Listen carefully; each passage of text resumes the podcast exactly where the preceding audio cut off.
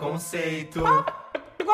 Alô, olá, hello, tchau. Aqueles que dá né, tchau no começo do episódio, mas é, é só em italiano mesmo, porque aqui a gente é poliglota. Calma aí. Não ia perder essa chance de novo. bonjour, bonjour. Tudo, tudo. Fala em alemão, fala em alemão. Hallo! É hallo. Wie geht's? É que eu, eu ponho sotaque no meu alemão, né? Aqueles, né? Que ficam me dando desculpa. Mas, gente, bem-vindos ao episódio 104 do Farofa Conceito, porque essas gays vão cada vez mais longe. Eu sou o Arme Eu sou o Fábio. Eu sou o Jean. e nós somos o Farofa Conceito. Antes da gente começar de fato esse episódio, aqueles recadinhos e pedidinhos do nosso coração que são muito especiais. A gente espera que vocês façam esses pedidinhos e nos realizem. Primeiro de tudo, segue a gente nas nossas redes sociais, que é arroba Conceito ou podcast Farofa Conceito. É só procurar lá que você acha a gente, tanto no Twitter, no Instagram, no TikTok. E se você quiser, também tem Facebook, mas né, você só ignora mesmo. Segundo, se inscreva no nosso canal do YouTube, que é youtube.com.br Conceito, também bem facinho, que essa semana, inclusive, saiu o react do show, do halftime show, né, do Super Bowl, do The Weeknd. E assim, não vou nem falar, vou deixar você aí ir lá e assistir para ver o que a gente achou e como que a gente reagiu ali nesse momento. Book aberto. Aqueles com as expressões nada a ver, né? super genéricas. Mas, por fim de tudo, adiciona as nossas playlists no seu serviço de streaming musical. O que você usar, seja Apple Music, seja Spotify, ou seja Deezer, no caso são essas três, né? Mas é só procurar por Farofa Conceito, né, achar o nosso perfilzinho, mas mais facilmente procura pelas playlists de fato. Então a gente tem a New Music Friday, que é a playlist principal que a gente atualiza toda semana com os lançamentos que a gente vai comentar no próximo episódio. Então, assim, hoje é sexta, a gente já vai estar colocando as músicas lá do episódio da semana que vem. Então, assim, é bom para você já estar atento no que está acontecendo.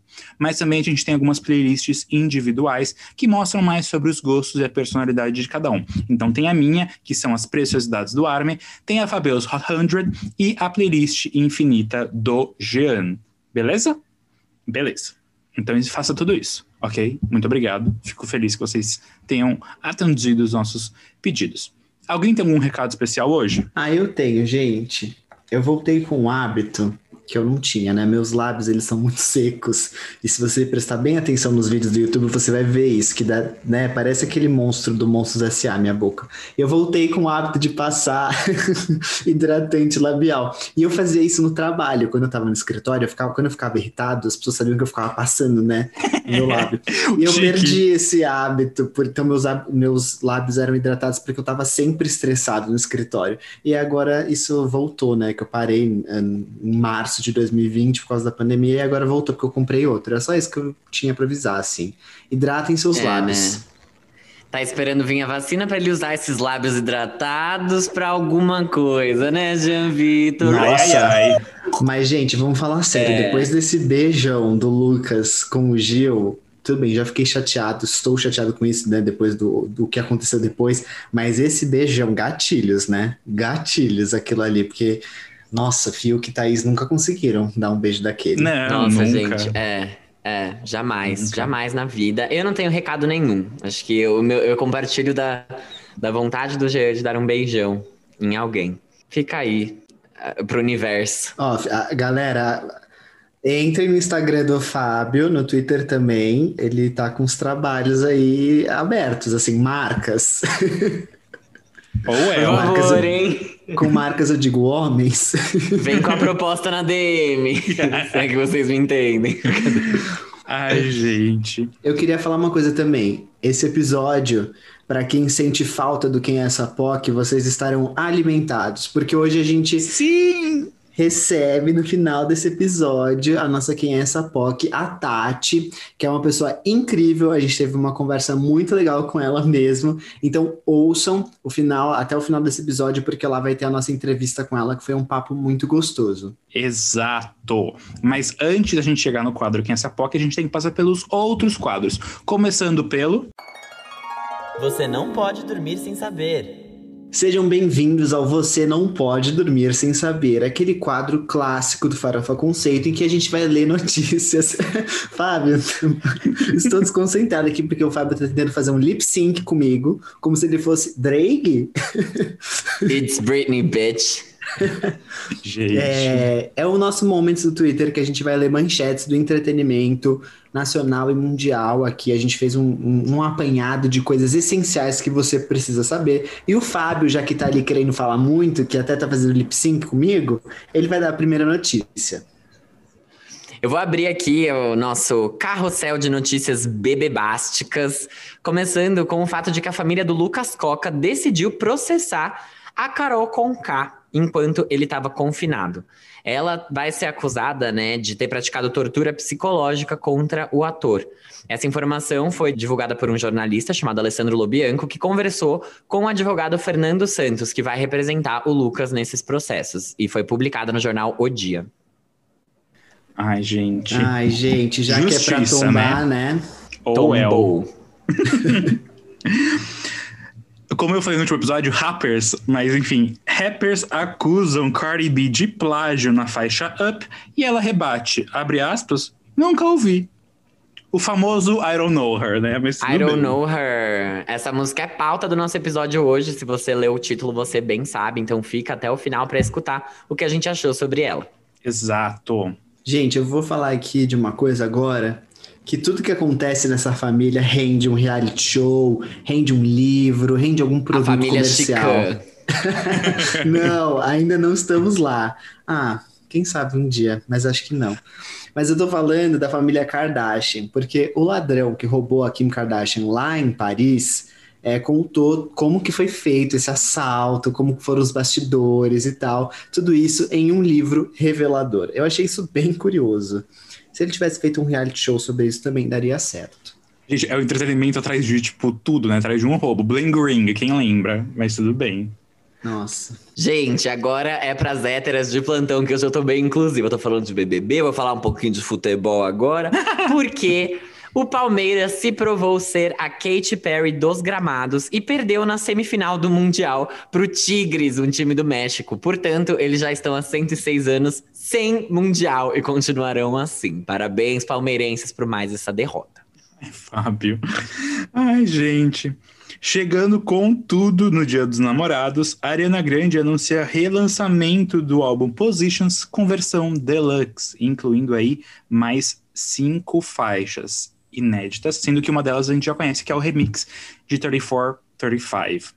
Então Semana não que é tão inédita assim, né? É, então são quatro inéditas e o remix que a gente conhece. Vai, pronto. Ai, Ariana, esse pano que a gente passa pra você. Galera, em uma entrevista pra Vogue, a Didi Hadid falou sobre a, a ursinha de pelúcia que a Taylor Swift fez pra Kai, que é a filha dela com o Zen. Abre aspas aqui sobre o que ela falou. É um pouco deformado. Ela chamou de urso feio. Ela tinha um igual quando era pequena. Achei bem curioso que a Taylor Swift, então, fez um brinquedo feio pra filha do Zen. Ai, gente. Tá bom, né? Foda. Não dá pra ser bom em tudo, né? Não dá pra acertar todas, né, Não Fábio? dá, não, dá. não tem como. Gente, a Rita Ora reabriu as baladas GLS e liberou uma prévia de Big, que é o lead single do próximo EP dela. Ela foi acusada de copiar a estética da Rina Sawayama Eu vi esse babado. Vocês viram no Twitter, Eu na vi. timeline de vocês? Borbulhou também? Borbulhou. Mas tá aí, Borbulhou. né? Quem sabe agora ela não rita. Bubbling Under, né? Aqueles, mas tudo bem. De magrinho confiante, a personagem de Tim Burton. Timothy Chalamet vira Edward Mãos de Tesoura em anúncio da Cadillac. Ai, gente, esse menino aí, Harry Styles, ele mexe com a gente, né? Ele brinca com a sexualidade mesmo, porque ele vai estrelar o filme chamado My Policeman e ele viverá o primeiro personagem gay dele no cinema. Então, parabéns, Harry Styles. Pô, legal, Harry. Parabéns, Harry Styles. Parabéns. Usa Parabéns. saias, pinta as unhas. É, beija homens agora. Parabéns, Harry Styles. Uau! Gente, eu vou abrir a minha última notícia com uma declaração dela. Essa seringa, cheia de esperanças, rompeu a pele do meu braço e fez correr vida em meu sangue pelas mãos abençoadas de um profissional da saúde. Isso quem disse foi a mulher do fim do mundo ao ser imunizada. Isso mesmo, Elza Soares postou uma foto agradecendo, né, e sendo vacinada por profissionais da saúde. E ela disse, né, ela é muito grata à ciência por ter feito algo que salva a vida dela. Ela disse também que ela comemora o feito da ciência que venceu o medo, o negacionismo e a desinformação. Agradeceu muito aos cientistas profissionais da saúde e aos servidores públicos que trabalharam nessa conquista. Elza, faço das suas palavras as minhas, mesmo sem ter, sem ter sido vacinada. A vida ainda não corre sob meu sangue, mas um dia vem aí. Vem aí. Nossa, é uma rainha mesmo, né? É rainha. Nossa, ela é muito que, rainha. Ah, todos os nossos artistas aí na, na melhor idade, né? Na melhor idade sendo vacinado. Então, não só a Elza Soares, mas parece que o Lima Duarte, a Fernanda Montenegro e tem aí outras pessoas que também estão sendo já imunizadas. Lendas. Próxima fase vão vacinar a Larissa Manuela, que já tá com 80. então, todas as lendas vão estar vacinadas, sim. Será que a Cher foi? A Cher, eu acho que não, que eu não sei se ela vai no SUS, viu? Mas tem que ver, tem que ver. É Ai. Ridículo. Bem, alguém tem mais alguma notícia? Não, vamos pro próximo quadro. Giro da semana. Bem-vindos ao Giro da Semana, que é o quadro em que a gente faz um apanhado do que rolou na semana do mundo pop com lançamentos de músicas. E como vocês já sabem, e se você é novo aqui você não sabe, então eu vou explicar. A gente sempre começa pelas menções honrosas, que são aquelas músicas que a gente vai ser mais breve na discussão, não vamos entrar tão a fundo assim, tá? Então vamos começar. É uma menção mesmo, a gente nem tem muita discussão, só quando a gente tá muito afobado. Mas a primeira aqui eu já vou pedir a atenção de vocês, clubbers, porque o Martin Garrix começou os trabalhos de 2021 com uma parceria com a Tove Lo, né? Nossa. ah, ah, ah. Lady Wood. Safada, a, a Horny, she's horny. Siririqueira. Siririqueira, DJ. que é a faixa Pressure, que já veio com um videoclipe. O último trabalho da Tove Lo foi o relançamento do seu álbum Sunshine Kitty, na edição Pop Print Edition. Gente, eu até tentei achar coisas do Martin Garrix, mas eu acho que eram singles, e aí eu não sabia se era dele ou não. Então. Sim, é DJs, né? DJs trabalham mais aí nas, DJs. nas um DJ e uma avulsas. DJ, cada um em seu, em seu disco ali, cada um Cada um no com seu material palco. de trabalho. Exatamente. Ele Ai, nas pistas, gente. ela nas camas. Nossa próxima menção honrosa é sobre o irmão da Billie Eilish, que finalmente ganhou um final de semana de folga e pôde trabalhar na sua música solo chamada American Cliché, que é a primeira música que ele lança esse ano e vem depois dos singles Another Year e Where the Poison Is. Ano passado ele também lançou um álbum novo chamado Blood Harmony.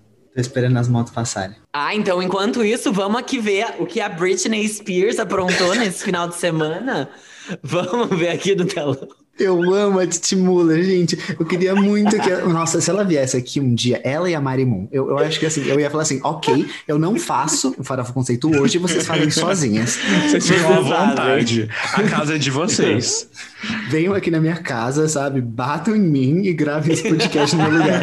Mostrem o que a Britney fez no final de semana. Ai, Fábio, sou ridículo.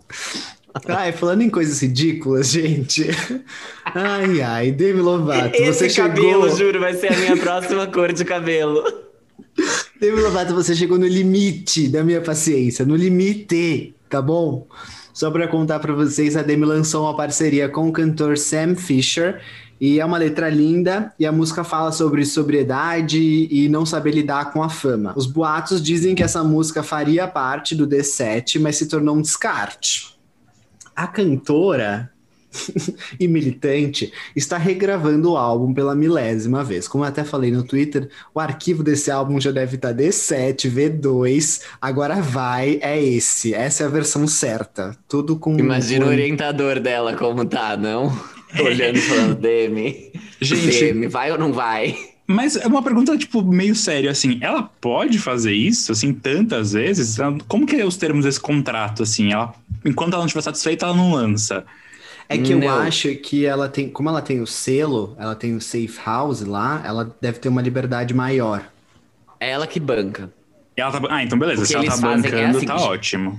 Os contratos geralmente têm um adiantamento para cada álbum. Então, por exemplo, em cada álbum que ela fala que ela vai trabalhar, ela avisa a gravadora, a gravadora libera um dinheiro e aí eles recebem esse dinheiro para começar a produção do álbum e recebem um dinheiro depois para terminar a produção do álbum. Uhum, Como certo. ela começou já uma vez, tipo, isso é por álbum. Ela começou um álbum uma vez, ela descartou todo o material e usou toda aquela verba, ela não tem mais. Então quem banca é ela. Entendi. Não, beleza. Então é o dinheiro dela, ela faz o que ela quiser, né? Cada um com o seu Ela tem gravado em casa também, que ela postou nos stories que ela, ela montou lá um estúdio na casa dela, ela tem gravado tudo lá. Então, assim. Igual Farofa Conceito, exatamente exato, como a gente. Homemade. E Lá igual guarda-roupa com a Selena também. Gomes. Igual também com a Cia, que tá no porão da Beyoncé. Mas, ei, ei, ei, a gente tem que tomar cuidado, porque se a gente não olha pra frente quando a gente anda na rua, a Cia com o David Guetta podem aparecer de supetão e tacar na nossa cara uma nova parceria, porque foi exatamente isso que eles fizeram essa semana. A clássica dupla tá de volta com essa faixa, que é a próxima menção, que se chama Floating Through Space, que já foi lançada com clipe e fará parte do projeto Music, que é aquele filme que a Cia tá dirigindo, que tem a Mary Ziegler com a Kate Hudson, que tá todo mundo falando mal, mas tá sendo indicado a prêmio, tá todo mundo meio chocado e blá blá blá. Mas enfim, tava aqui na, na pauta e nem tinha visto, né? Kate Hudson, que é a atriz principal, está concorrendo aí ao Globo de Ouro pela sua atuação no filme. Vamos ver? É, gente, Patacia e Patagueta, né? Os dois são a duplinha. Esses daí, Patacia. Patacia e Patagueta. Cuidado. Chamem o- pra animar a sua festa infantil. Ei, temos hits. Temos Titanium, lançamos Let's Love. E se bobear, vamos lançar mais uma, mais uma braba na festa do seu filho. Então pode contratar. Eu não duvido que ela faça um álbum infantil com ele. Bom, eu não duvido, mas eu torço muito pra que não. Inclusive, saindo da pauta infantil, vamos falar agora com as roqueiras, porque os maiores lançaram um novo álbum. Isso mesmo, os Foo Fighters voltaram com Medicine at Midnight, que é o décimo álbum da banda. A gente já conhecia os singles Shame Shame e No Son of Mine, e o lançamento desse álbum trouxe o clipe de No Son of Mine, que não tinha clipe antes, agora tem. Esse álbum tem sido aclamado pela crítica, então se você gosta de rock, gosta de Foo Fighters e tudo mais, vai escutar porque tá valendo a pena. Eu amei o álbum, tá? Por sinal. Ai, gente, nem parece, né? Mas eu, enfim, sou fã de Foo Fighters. Ai, gente, vamos voltar agora, vamos falar de uh, música nacional brasileira. Porque o mais novo álbum do Jota Quest está pronto desde 2019, mas teve seu lançamento adiado por causa da pandemia. De lá pra cá, a banda já lançou três singles, sendo eles A Voz da Razão, que é uma parceria com o rapper Rael, Guerra e Paz e agora o novo single que se chama Imprevisível. O álbum, que ainda não tem data de lançamento prevista, vai suceder os bem recebidos pela crítica Funk Funk Boom Boom de 2013 e o Pancadélico de 2015. E esse bem recebidos pela crítica eu tirei do G1, tá? E realmente foi bem recebido pela crítica.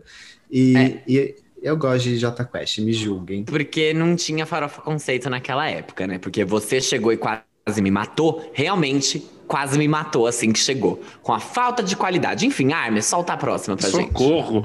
Mas a próxima é mais um remix dela. Não dela, né? Mas com ela, Pablo Vittar. E é uma das faixas mais aclamadas da Marina, que é Is the Diamonds, que se chama Man's World. E essa faixa agora ganhou um remix da produtora Empress of Remix, com participação, sim, dela, da Pablo Vittar. O single foi lançado ano passado pela cantora Marina e marcou a volta dela para a música após a sua faculdade de psicologia e o lançamento do álbum Love and Fear. Gente, esse é o projeto Flop Mate da Pablo, no qual ela anda ali pelos, pelos confins do Spotify, vê quem tá flopada e fala: Deixa eu vir aqui te ajudar a fazer um remix com você e vou lançar um por mês. Porque já é a segunda vez que ela aparece no remix de Mas é Ninguém, que ninguém mais liga, ninguém mais escuta e ela é famosa do remix. Acho que ela tá querendo fazer o nome dela lá fora desse jeito, indo pelo underground. Pablo, eu apoio tudo que você decidir fazer. Inclusive, se quiser relançar Bandida sem a Poca, também apoio. Estão falando pra ela fazer uma versão com a Dani Bond. É, pode ser. Pablo, faça como você achar melhor. Mas faça porque eu te apoio. E aí eu já vou manter aqui, continuar a aproveitar que eu tô falando e contar pra vocês que o nosso querido Quem é o Jucas acabou de lançar sua primeira participação em uma música de outro artista, que é o famoso feat, né? Que nós gays bem conhecemos e que a Pablo adora fazer por aí, como eu acabei de falar. Tento é uma faixa do Vicrossor que, na sua própria bio, se descreve como avant pop profundo e minimalista, ou seja, conceito.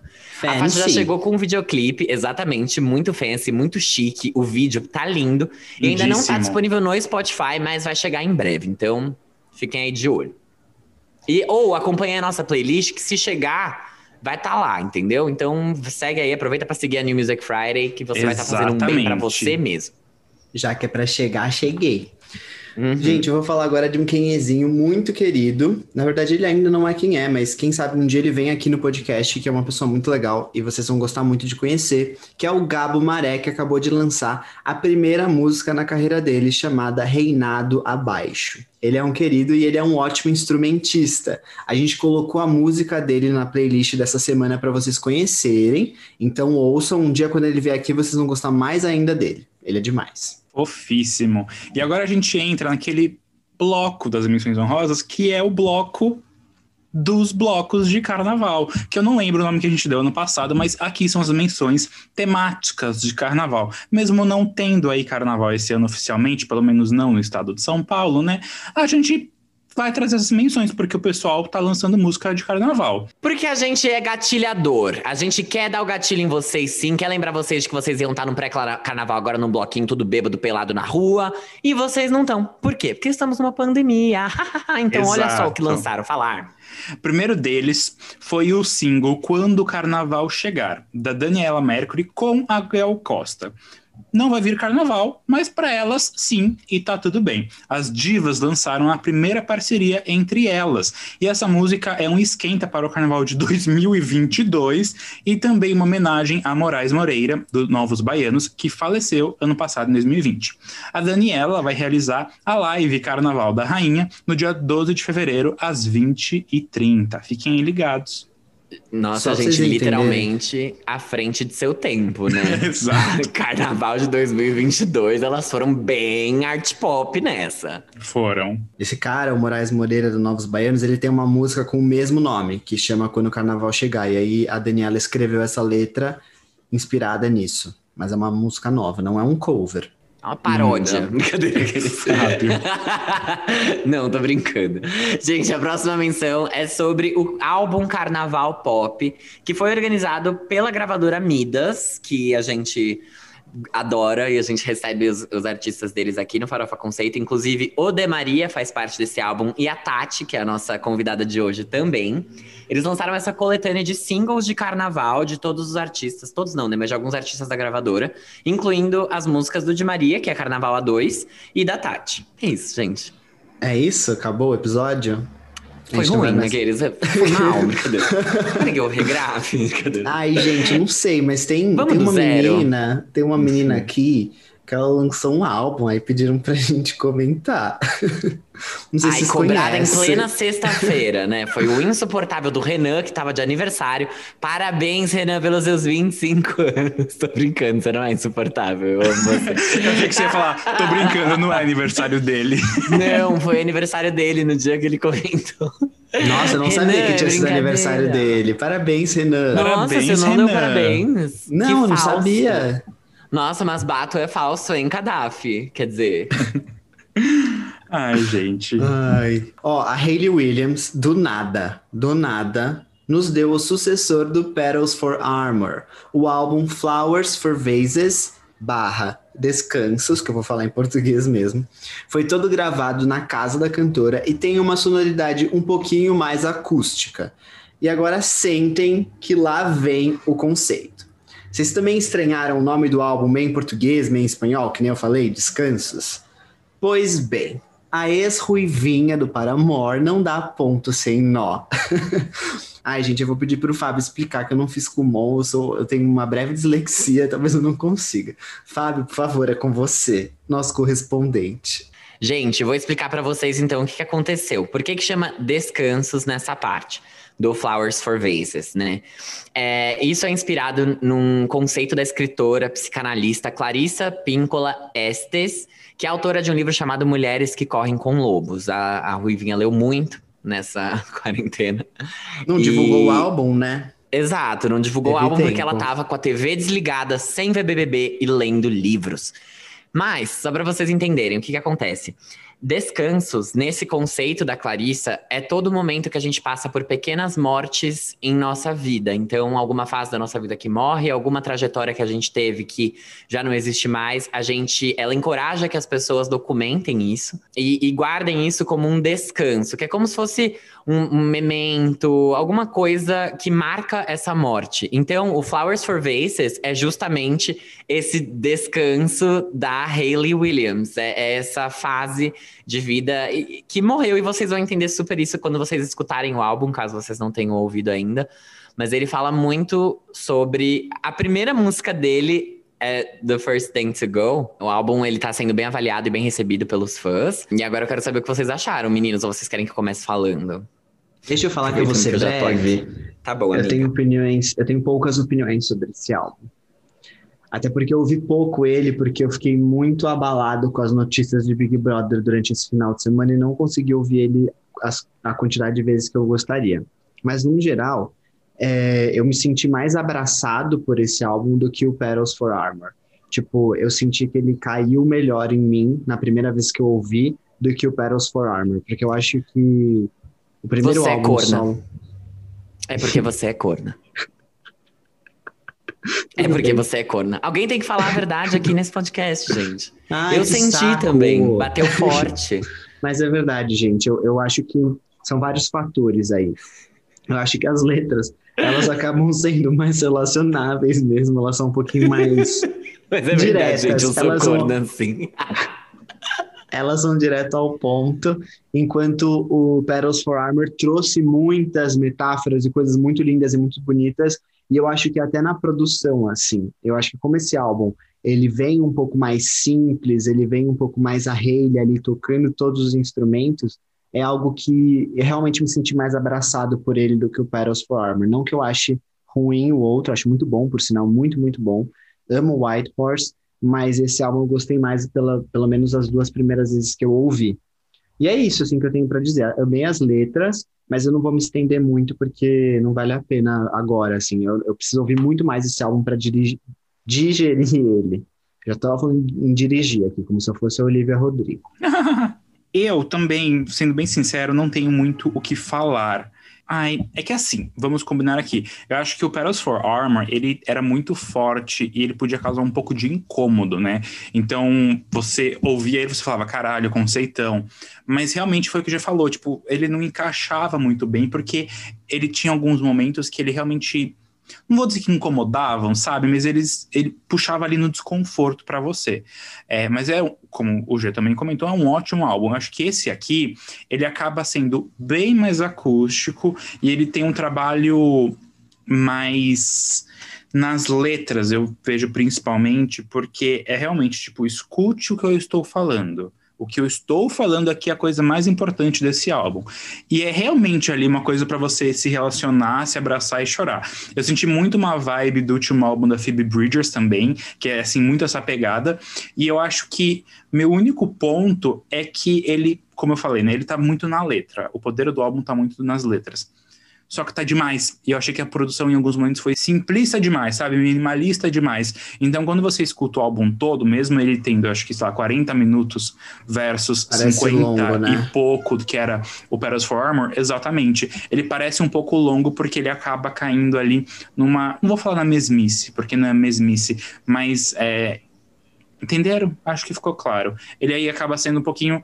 O álbum morno que a gente chama, sabe? É o álbum morno. Sim, mas sabe o que eu acho? Ele é um álbum que você tem que parar pra ouvir. Tipo, não é um álbum que é assim, Sim. ah, eu vou tocar aqui. Tipo, você tem que realmente parar pra você prestar atenção no que a Hayley tá falando. Não, com Tem mais, certeza. um- mais uma coisa que eu queria falar. Fiquei muito feliz que ela lançou assim de surpresa, tudo junto, sem ninguém saber, porque foi uma tortura aquele último álbum dela, em que ela ficava lançando de, sei lá, tempos em tempos. em via- EP, Ah, é. aparecia um single, e aí você ficava assim, ah, o que, que vai ser isso? E aí só fez sentido, tipo, pra mim, fez muito mais sentido quando eu ouvi tudo junto. Então eu fiquei muito mais feliz que ela lançou, em vez de apostar nessa estratégia de picadinhos. Sim, eu queria comentar também que a capa do álbum é lindíssima, muito, muito linda. E eu, E dessa vez não teve coisa de plágio, né? Porque o primeiro teve. Exato. Não, mas eu acho que tem aí uma questão que os dois álbuns se complementam até nesse sentido visual. Porque o primeiro álbum era somente a cabeça dela e agora é somente o corpo dela na capa do álbum. Então, se você parar e pensar nisso. É, e é tipo Petals for Armor e Flowers for Vases. Aí eu fiquei assim, hum. Sim, é- é- o nome, o o, conceito do conceito. nome, eu confesso que eu não peguei muito bem. Mas eu entendi que são coisas ali complementares e falei, muito inteligente essa menina. Gente, eu sou muito fã do trabalho do Paramore, sou muito fã do trabalho da Hailey também. Eu entendo o que vocês falaram e eu acho que faz muito sentido, mas eu, eu, eu concordo especialmente com o G quando ele diz que esse álbum é mais acolhedor do que o Petals for Armor. Eu acho que lá ela tinha um, um compromisso, não um compromisso, mas ela quis trazer um tom bem mais experimental do que o que ela trouxe com esse álbum aqui. Então, aqui a gente tem músicas que são mais acústicas, a gente tem letras que são bem fortes. Ela vai atrás menos de uma melodia do tipo que ela tem em Cinnamon, por exemplo, que ela fica. "Ah, ah, ah, ah, ah." E isso faz, tipo, o ritmo da música, sabe? Então, lá ela tinha instrumentos que eram mais. é, uma parte que era mais eletrônica, uma parte que era mais pesada, e aqui ela vai para um lado mais leve em sonoridade, ao mesmo tempo que ele é pesado, sim, se você parar para escutar. Então, o álbum já começa com um soco, que é First Thing to Go, que é justamente ela falando sobre como, tipo, a primeira coisa a assumir, tipo, a primeira coisa que ela esqueceu foi o som da voz da pessoa. E isso é muito, tipo, eu não sei se vocês já passaram por isso, de vocês pararem de falar com alguém que vocês, sei lá, que era importante na vida de vocês, mas, tipo, você não lembra a voz da pessoa, e isso é assustador, assim, quando você percebe que, Nossa, tipo, Fábio, você não eu lembra mais. aqui. Gente, mas é muito real. Tipo, eu não falo com meu pai. Eu não sei. Eu não lembro. Assim, eu tenho que fazer um esforço e lembrar de momentos muito específicos pra eu lembrar da voz dele, porque faz muito tempo que eu não ouço a voz dele. Então é bem. Sei lá, faz uns três anos, sabe? Tipo.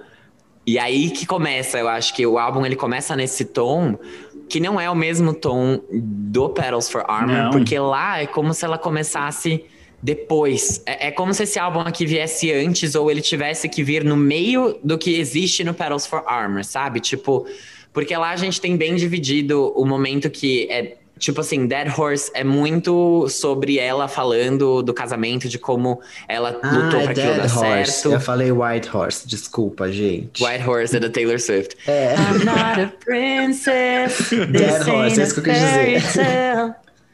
E, e aí depois a gente termina o Petals for Armor com Crystal Clear, se eu não me engano, que é Aham. linda a música. Linda, linda, linda, e fala justamente sobre, tipo, isso de amor de novo e, e que ela não vai ter medo de se apaixonar. Então esse álbum aqui, eu sinto que ele é como se fosse um luto que deveria vir entre, sei lá, a parte 2 e 3 do último álbum dela. É, porque ele é bem. Ele é isso, assim, é, é muito uma. Como se fosse uma reflexão. É, tanto em My Lungs, é, quanto em First Thing to Go, que acho que essa foi a, a faixa que mais me marcou. As outras realmente tem um Ele tom que é um mais. luto, né? Ele parece muito um luto, e é por Sim. isso que ele casa tão bem com esse descansos. E Flowers for Vases, tipo, isso aqui é uma brisa, não sei exatamente, mas Petals for Armor era muito sobre, tipo, você usar a sua.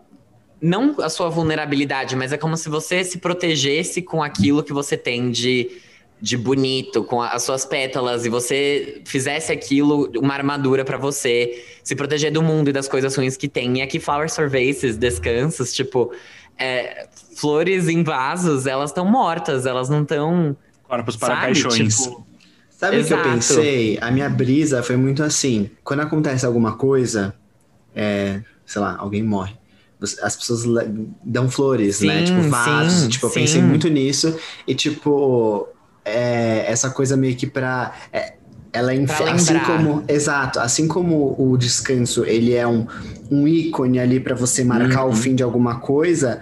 o vaso, ele, ele, é, ele, é- ele vem pra você no momento em que a coisa acontece que você ainda tá digerindo. Então, tipo assim, acontece o baque e você ganha um vaso, você fica olhando pra aquela flor morta. É, é, ah, eu não sei, eu brisei aqui, mas eu pensei Não, mas eu acho que é nessa mas- linha, assim. É, eu acho que sim também. E, tipo, tá lindo o álbum. Eu achei muito legal ela ter feito isso sozinha, porque isso só mostra o quão Uhum. pessoal isso é, de fato. E tudo bem que ela trabalhou com um time muito próximo dela no Battles for Armor, mas aqui deve ter sido um processo bem catártico pra ela de, de escrever e tirar aquilo dela e criar coisas novas e refletir ainda mais sobre aquilo que ela já tinha refletido antes. E de fato colocar isso como um ponto final. Ele não é uma continuação do Battles for Armor, porque ele não tem nada a ver, assim, a sonoridade dele, você não encontra o que tem ali, aqui, mas eu sinto que é algo que ela precisava tirar dela mesma e colocar no mundo, e ela colocou e ficou lindo, assim, é um álbum que é lindo, realmente ele vai perdendo, ele não tem nada muito marcante, é como se fosse o Evermore, vai, que é um álbum que é mais... Ele não Linear. tem grandes altos e baixos, Sim. ele é bem linear, mas é, tá lindo, assim. Eu sou muito fã da Hailey, eu gostei muito desse trabalho. Eu espero que ela continue fazendo arte, que o Paramore volte logo, porque ela já disse que vem aí. Então eu quero que venha aí muito. Eu tô prontíssima pra ser roqueira de novo. Vai se a Lumena me super. permitir. Eu, eu adorei o. Não é um interlúdio, né? Porque tá muito no final do álbum, mas a faixa Descansos mesmo, eu achei lindíssima. E Uhum. Trigger. Trigger me gatilhou. Nossa, Trigger. Gente, Trigger. Essa daí, confesso. Selena Gomez Trigger, tem Kill 'Em agora- With Kindness, e aí a Hayley Uhum. Williams tem Trigger, e aí escolha o seu fighter aí. Gente, mas essa música vai mudar de nome. Ela já falou que ela vai colocar é, o nome de beijo do Lucas e Gilberto, porque foi um grande gatilho pra comunidade LGBT brasileira. Só fazendo Fábio, eu não tinha Fábio. acreditado. Como Que a gente ódio. falou, como a gente falou no último episódio, que a gente muda do farofa pro conceito, do conceito pro farofa muito rapidamente, aqui a gente só tem mais uma prova disso. Gente, eu tô num grupo e eu vou fazer um retiro, né? Um retiro espiritual. É, a Armin vai comigo, chama Retiro das Gostosas. E eu tenho esse grupo que a gente tava falando um negócio muito sério, e aí depois, tipo, uma amiga nossa começou a falar que tava com, sei lá, com um nódulo na tireoide. Só que a gente foi falando coisas, tipo, e eu não sei, me veio uma energia tão caótica, assim, de tipo, eu fiz uma piada, e eu falei, putz, amiga, que pena. E aí eu fiz outra piada, e aí depois eu continuei, tipo, amiga, você precisa de alguma coisa. E, e, tipo, e eu falei, caralho, deve ser um inferno me acompanhar. Porque uma hora eu tô falando sério e outra hora eu já não tô mais. E, tipo, e minha cabeça funciona desse jeito, entendeu? Mas tudo Try bem, vem aí o retiro das gostosas. Ai, um descanso, né? Um descanso merecido. Mas acho que a gente pode ir então para o nosso próximo tópico da pauta de hoje. Que é assim, né? Meu Deus, é a Cardi B. Tra, tra, Tra, tra. Traga um rodo e um balde para secar a tra, traga um outro. Gostaram da redação? Pra secar a Mil, cachoeira da Cardi B. A Valesca dos Estados Unidos acabou de lançar seu mais novo single, a música Up. Seguindo a linha do single anterior, Up fala de sexo de forma bem explícita e Cardi beija suas dançarinas no clipe, dando água na boca de quem respeita a quarentena e não beija na boca. É importante lembrar aqui que WAP e Up devem fazer parte do novo álbum da Cardi, que sucederá o aclamado Invasion of Privacy. Ah, e lembrando também que ano passado ela lançou Me Gusta com a cantora Aninha. Tra. Tra. Gente, juro, eu amei essa redação aqui. Vejam se não é mil na educação curitibana. Meu Deus, é a Cardi B. Tragão, um rodo e um balde para secar. E aí aqui temos aqui, por exemplo, aqui nessa parte, de forma bem explícita, e Cardi B beija suas dançarinas no clipe, ao invés de Cardi B. Consegue distinguir? Vamos de novo. Gente, vou começar falando, primeiro de tudo, tra. Segundo, acho muito interessante como a Cardi B. Meu Deus, primeiro, é ela? É a Cardi B? Não acredito. E segundo, que assim, eu acho muito interessante como as músicas da Cardi B, elas não são como as músicas de rap que nós gays homossexuais estávamos acostumados a escutar. Por exemplo, uma Nicki Minaj, é, uma Nicki Minaj, que é a única mulher do rap que a gente ouvia, porque a gente já não era mais da época da Missy Elliott. Aí, Então, assim- talvez. A Ig, mesmo pode ser a Ig também, mas é. A Cardi B, ela, Cardi Beija, como diz, diria Jean Vitor Chican, a Cardi Beija, ela não faz músicas que tem um refrão cantado. Tipo assim, Não. a maior parte dos sucessos dela não tem um refrão cantado. Não tem uma parte que você fica tipo, I'm so fancy. Tipo, não. É ela falando, e eu acho que isso é um grande diferencial dela, porque a maior parte dos, dos singles, né, que a gente vê de rap que fazem, pelo menos faziam grande sucesso no universo pop, não tinham essa pegada. E eu acho legal que ela mantenha isso, porque ela faz rap de um jeito muito único. Eu acho muito interessante a Uhum. forma como ela pronuncia as palavras. Ela tem um flow dela ali que funciona muito bem pra ela. Ela é sexual e engraçada ao mesmo tempo e usa gírias assim dela mesma e fica batendo na buceta. E assim, é, gostei de Up. Achei que, apesar da música ser curta, porém, ela pareceu longa. Porque mim, tem muita letra. Tem, é muito Quando longa. chegou, é, quando chegou no refrão, eu tava meio enjoado. Então, tipo, É muita informação. é 2 muita- minutos e 36 pareceram 4 minutos. Eu fiquei, gente, Cardi. Cardi B. É que ela meu fala Deus. rápido, ela fala muito e o refrão é muito repetitivo. Então, realmente, tipo, demora-se a passar o tempo, né? É, ficou muito. Ficou o Evermore ali. Se você acelerar a velocidade 3,5, vira o Evermore muita letra, só que em um curto período de tempo. Então já ficou um uma coisa que é um pouco demais pra mim. Mas acho sim que pode fazer muito sucesso, mais do que aquela Press, Press, Press, Press, Press. Cardi don't need no press. Que foi a última que ela lançou sozinha, né? E vamos ver, né? Acho que a Cardi B ela tem que parar um pouco, talvez, de ficar atacando a vila dos outros no Coin Masters e começar a divulgar mais as músicas solo dela, né? Porque Press, por exemplo, ela não fez nada. WAP, ela fez o clipe que ficou muito icônico e a música se escorou muito nesse clipe também, nas aparições que tinham nele. Sem contar que é uma música muito boa. Mas Up eu acho que tem potencial e se ela parar de brigar com o Daryl da cafeteria, ela consegue sim fazer essa música hitar. Eu assino Ai, embaixo. Fala aí, Ara. Não, não, eu, eu vou ser sucinto de novo. Já tô de poucas palavras, mas eu concordo, assim, praticamente em tudo que o Fábio falou. Eu acho que a música. Infelizmente, não é uma WAP, não chega aos pés de WAP. Eu acho que o WAP tem muitos fatores que, assim, pegam na gente e que o WAP, por exemplo, eu vejo muitas coisas lá dentro que, mesmo não sendo uma música pop, não tendo um refrão cantado, traz ela para o mundo pop, para o universo gay. Eu não vejo tanto isso em Up. Então, nesse sentido, ela é uma, é uma faixa de rap. E eu não vejo essas inserções que ela pode fazer com, com a gente aqui, essa relação aqui no tete a tete. Então, assim, não, de fato, não pegou em mim, não cresceu muito em mim. Ela parece uma faixa longa, mas eu acho que é só mais um demonstrativo do potencial e, e do talento, do talento que Cardi B tem. Convenhamos. Não é todo mundo que faz isso e não é todo mundo que conseguiria fazer isso. Então, Cardi B, não vou agradecer pela música porque eu não amei, mas parabéns de qualquer forma. Gente, tem feitiçaria no meio, tem prostituição, tem mentira e outras coisinhas mais. É uma novela das nove. Praticamente. Eu fiquei muito Entregou chocado tudo assim, que Agnaldo. Silva não conseguiu. Eu acho que depois de eu ir ouvir o WAP, a gente já fica mais preparado, assim, porque a gente vai receber de Cardi B. Mas eu não esperava Up. Obviamente, eu comparo com a Nicki Minaj não por Não por mal, mas Não porque por são mal. duas mulheres no rap. Proximidade, né? Tipo, e proximidade do que você conhece. É, porque eu- É. Eu, não escuto muito rap e Nicki Minaj eu escuto, então é, acaba sendo. E aí, é, eu, o que você consome. eu lembrei muito, assim, tipo, quando a Nicki Minaj lançou Anaconda, e aí o resto do álbum foi super diferente, assim, tinham coisas muito sexuais, mas eram, era um pouco mais sério, não era tão brincalhão, por exemplo. Que nem, sei lá, aquela música que ela tem, como é que é? É Only. Tipo, não é uma música engraçada.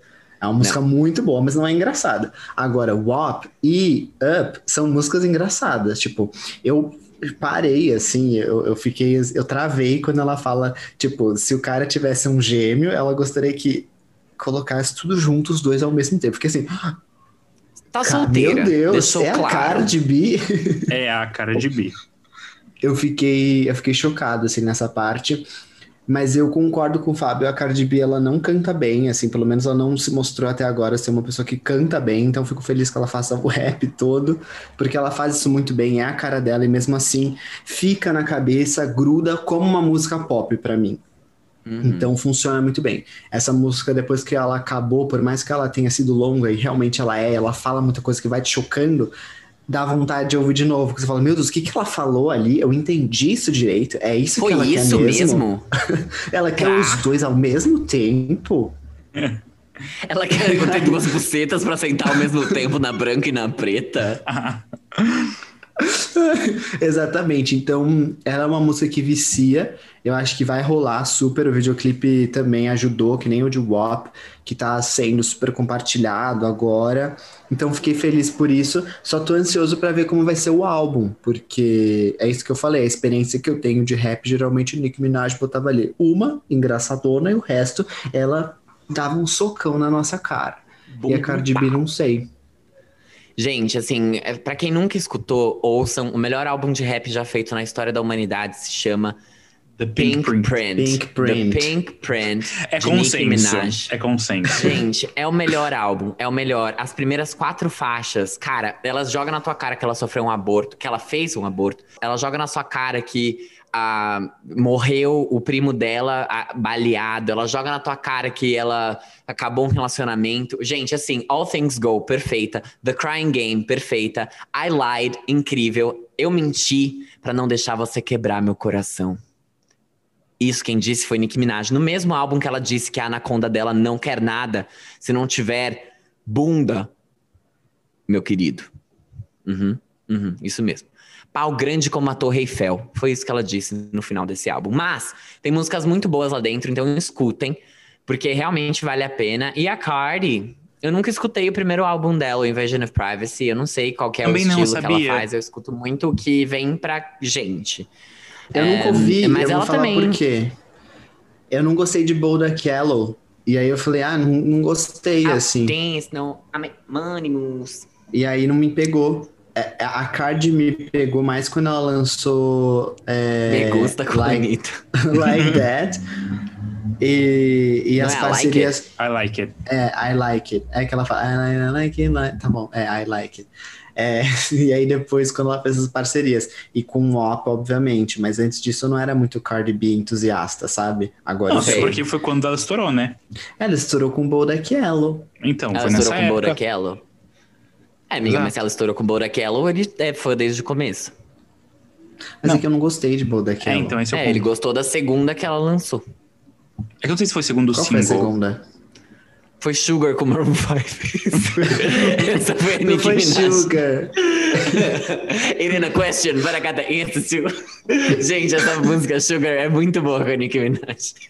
É muito boa. Eu amo mil vezes mais o remix do que a original. Eu também. Obrigado por ter salvado essa música.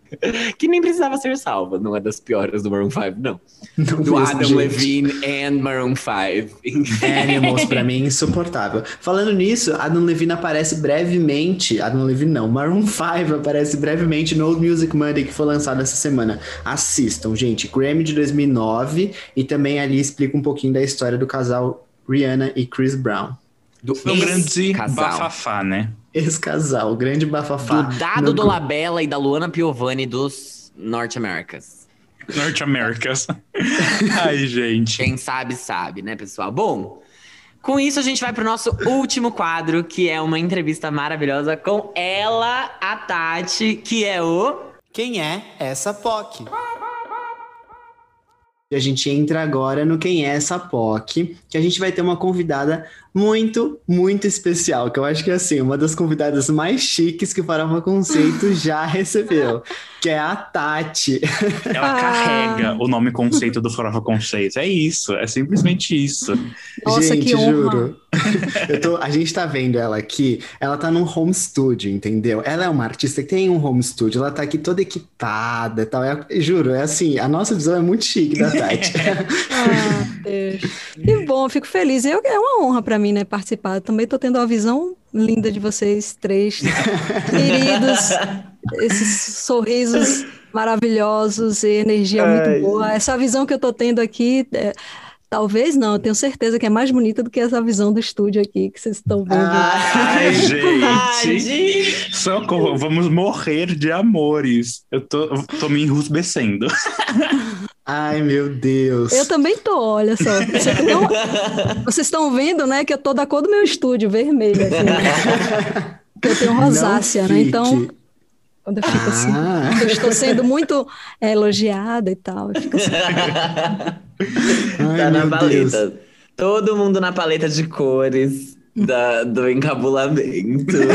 Ai, juro. Não, mas, Tati, mas muito bom estar te recebendo hoje, de verdade. Porque você tem uma voz maravilhosa e você é super talentosa. A gente já vai pedir para você se apresentar para nós, mas assim, de verdade, é uma honra mesmo. E que bom que você está gostando de ver nossas carinhas e nossos sorrisos, porque aqui atrás de mim tem uma sacola cheia de cocô do meu filho, que eu preciso jogar fora depois. Mas tudo bem, né, Jean? Vamos lá, continua. O que importa é, é a imagem, né? Mas, gente, ó, a gente quer contar pra vocês que a gente conheceu a Tati através da gravadora Midas, assim como a gente conheceu o Di Maria, assim como a gente conheceu o Jucas ali pesquisando muito, porque vocês sabem que eu fuço muito na internet e acho muita gente legal. Então foi assim que a gente conheceu a Tati e a gente ficou muito feliz que ela aceitou esse convite de estar aqui com a gente hoje. E aí a gente vai bater um papinho com ela para vocês conhecerem ela e pra gente também conhecer ela e pra Tati também conhecer a gente e conhecer a galera do Farofa Conceito, que eu tenho certeza que a galera depois vai lá no seu Instagram ali falar com você e tal. Então isso vai ser muito legal. Adorei Tati. o nome. Juro, Farofa Conceito. Você vai ver, Tati, quando o Di Maria veio aqui, ele entendeu bem o conceito disso, porque a gente passa, a gente tá ali numa farofa, dando risada, não sei o quê, e do nada passa para um assunto sério, assim, em um minuto. Por isso Muito que é rápido. farofa, conceito. a Adoro gente vai nessa bagunça. boa. Boa. A vida não pode ser levada tão a sério assim, né? Não, tem que ter um equilíbrio. Exato. Tem que ter um alívio cômico. Tem que ter uma farofa, tem que ter uma farofinha. Tem que ter uma farofa. Tati, eu vou começar com a primeira pergunta, que eu acho que é aquela primeira básica, assim, né? Só pra gente começar, que é que a gente quer saber, né? Quem é a Tati? Ninguém melhor para definir quem é a Tati do que é você. Mas além disso, a gente queria entender como que, como que você começou a sua relação com a música, né? Quais eram as suas influências quando você começou a ter essa relação, assim, quando você entendeu que era isso que você queria fazer para sua vida? Nossa, é, foi muito cedo, com sete anos eu já cantava em uma banda infantil na minha cidade. E antes disso, né, minha mãe já relatava que com três anos eu não podia ver o microfone, era Maria Microfone. Queria cantar e tal, e todo mundo já sabia, né? Ela vai ser cantora, ela vai ser cantora, e não deu outra, né? Com sete anos. eu- Acertaram. é, eu já entrei numa banda infantil, e daí eu não parei mais, né? Na estrada, é uma carreira longa, assim, né? Apesar de ser um Nossa, já com Vamos bem. sete anos. com sete Gente, anos. é. Aprendi a tocar muito cedo também, instrumento, né? É, aos 13 anos eu já tocava guitarra, já fazia shows, já viajava, assim, pelo interior da Bahia. É, meu vizinho era empresário de, de, de banda, de baile, sabe? As coisas do interior, assim. Então eu já viajava muito cedo. Tive a sorte de ter esse vizinho e ele adorou o som que eu fazia, né, em casa, com meu irmão também, que era baterista, músico. Hoje ele não toca mais, mas começou comigo ali. E foi desde muito cedo minha relação com a música, né? Então eu sou eu sou essa artista que vivencia a música desde criança, né? A música sempre Nossa. esteve presente na minha vida. Nunca me vi sem a música, assim. Eu não tenho lembrança de uma infância sem a música, sem ser artista, sem Uhum. ser, sabe, sem ter a música como o maior propósito, assim, da minha vida. Nossa, que você é praticamente linda. a Sandy, né? Tipo, começou muito Exatamente. cedo. eu pensei Pois é, com o nisso. irmão também. É. Gente, mas, mas essa. é, você, por ter começado tão cedo assim, tinha alguém na sua família que é músico, né? Porque seu irmão é baterista, você toca um monte de coisa que eu tô bem vendo nesse estúdio, um monte de instrumento. E como foi, assim, é, é, foi do nada? Foi alguma coisa que já tinha na família e isso só foi passado de geração para outra geração? Então, eu tenho um tio, né, irmão da minha mãe, que ele, ele era músico quando, quando era jovem, assim. Eu não sei, a gente sempre viajava com ele para passar férias com ele. Talvez tenha sido ele, eu sempre falo isso nas minhas entrevistas, porque é uma pergunta recorrente, assim, né? Tem alguém da família e tal. E- mas eu acho que se tem alguém, esse alguém foi ele, porque ele era o único que tocava violão e que fazia um som pra gente, sabe? É, um luau à noite quando a gente ia pra praia. Então tinha a referência forte desse, desse instrumentista, né? E, e do instrumento também do violão e tal. Uhum. Talvez tenha sido ele. Mas eu acho que, é, não sei. Gente, Pode ser coisa de outras vidas também, sempre falo isso também, porque a música tá desde muito, muito cedo na minha vida. É, é então, gente. A minha pergunta era se você, é, desde pequena, soube que era isso que você queria fazer da vida, ou se teve alguma coisa, algum momento que te instalou e falou: caraca, eu vou ser música pro resto da vida, musicista, né? Ah, desde cedo, né? Mas alguns artistas influenciaram muito, assim, também. Quando eu Ai, vi a então Madonna, a Madonna, primeira vez, ainda muito pequena, ah, nossa, eu quero ser um artista assim. É, enfim, quando eu vi o Jimi Hendrix tocando guitarra, né? Quando eu via os, os vídeos, ah, eu quero tocar guitarra também, assim. Acho que a arte influencia muito a gente também, né? E quando você já tem ali uma, uma centelha musical ali divina, eu acho que, que isso vem bem forte, assim, para sua vida, para sempre, né? Tati, eu tenho uma pergunta aqui, só tô fugindo do roteiro. Mas quando você era vontade. criança, quando você já começou a tocar ali aos sete anos, junto do seu irmão, fazia pequenas turnês ali na, pela Bahia, pelas cidades, o que que vocês tocavam, assim? Como, qual, é- que tipo de música? O que que você gostava naquela época já, desde pequenininha? Ah, eu gostava de tudo, assim, porque como era uma banda de baile que tocava tudo, a proposta era essa, né? Aham. E eu tive, eu sempre digo assim, que eu tive uma oportunidade enorme de ter contato com, a- com essa diversidade musical, né? Que, que essa coisa do baile te dá, assim, de você tocar todos os estilos, de você tá, tá cantando ali para um público super diverso, né? Que, que gosta de tudo. Então a gente cantava de tudo, de, sei lá, de, de Caetano, Daniela Mercury, sei lá, e tantas outras coisas assim diferentes, né? e que- não são são universos mais distintos assim. Uhum. é. Uma Ah, é grande muito legal, misturinha porque- com muitas influências diferentes, É. né? É. Cyndi Lauper, olha, era tanta coisa. Agora você tá falando, eu tô me lembrando, era tanta coisa. Lembrando da músicas. set o acervo, da- é, o acervo musical era grande, assim. Horas de shows, né? Porque esse, esse, esse tipo de, de banda geralmente tocava ali por horas na noite, assim. Mas eu sabe que hoje eu tava lembrando disso, sabe que hoje eu tava. Tem uma nova rede social aí, né? Que, que é maravilhosa. Clubhouse. É, Cl- Clubhouse. E eu tava desde de manhã nessa rede e não consegui sair. Saí agora para falar com vocês, né? E, e, é, um amigo acabou criando um grupo de artistas independentes e, e redes sociais, e a gente falando de tudo isso, cada um ali começou a virar meio que uma sessão de terapia ali, né? Cada um falando da- da- de como é viver isso e tal. Esse... Eu lembrei desse quando eu era muito pequena e que eu tive a oportunidade de ter o contato com a música e de que, nossa, me deu até uma saudade enorme. Meu Deus, era, era entrar no meu, no meu quarto, é, ouvir as minhas influências, as coisas que eu gostava de ouvir, é, desenvolver minhas habilidades ali nos instrumentos, enfim, ouvir as músicas que eu, que eu queria, é, tocar, simplesmente tocar pela coisa da música, né? A gente, a gente não tinha tantos atributos como a gente tem hoje. É, ser artista hoje não é fácil, né? Não é só ser artista, você tem que ser É. tudo, um pouquinho de tudo. Ou não, né? Como já disse Caetano, você tem que ser ou não. Mas, assim, não é fácil, pô, pra galera que tá começando a viver de música agora, é uma coisa meio confusa, né? Traz, ao mesmo tempo que é um universo de mil possibilidades e que você também É. é muito mais democrático. Quando eu comecei a, a cantar, ainda era uma coisa assim que ficava restrito às gravadoras, né? É o mercado Uhum. fonográfico ali. E depois com, com, a, com a internet, é, ficou tudo mais democrático, mas também ficou tudo mais, eu acho que tudo mais, mais difícil, um pouco assim, mais complicado. E tem que saber equilibrar, né? Assim, se equilibrar nessa, nessas cordas musicais aí, porque Total. não é realmente fácil, mas me deu uma lembrança boa da época que eu vivia só pra música, pela música, sem, sabe, é uma coisa da essência, a sua essência ali Uhum. falando alto, você compondo, fazendo suas músicas, imaginando o mundo do jeito que, que você queria, né, que fosse e externando aquilo para as pessoas. Somente isso. Nossa. E sonhando, né, muito. É, é, a arte pela arte, né? É, Aquilo de, é. de- pelo prazer de fazer arte. É, hoje, hoje você tem que a estratégia é isso, você tem que nossa, É muita coisa, né, pra Exatamente. pensar.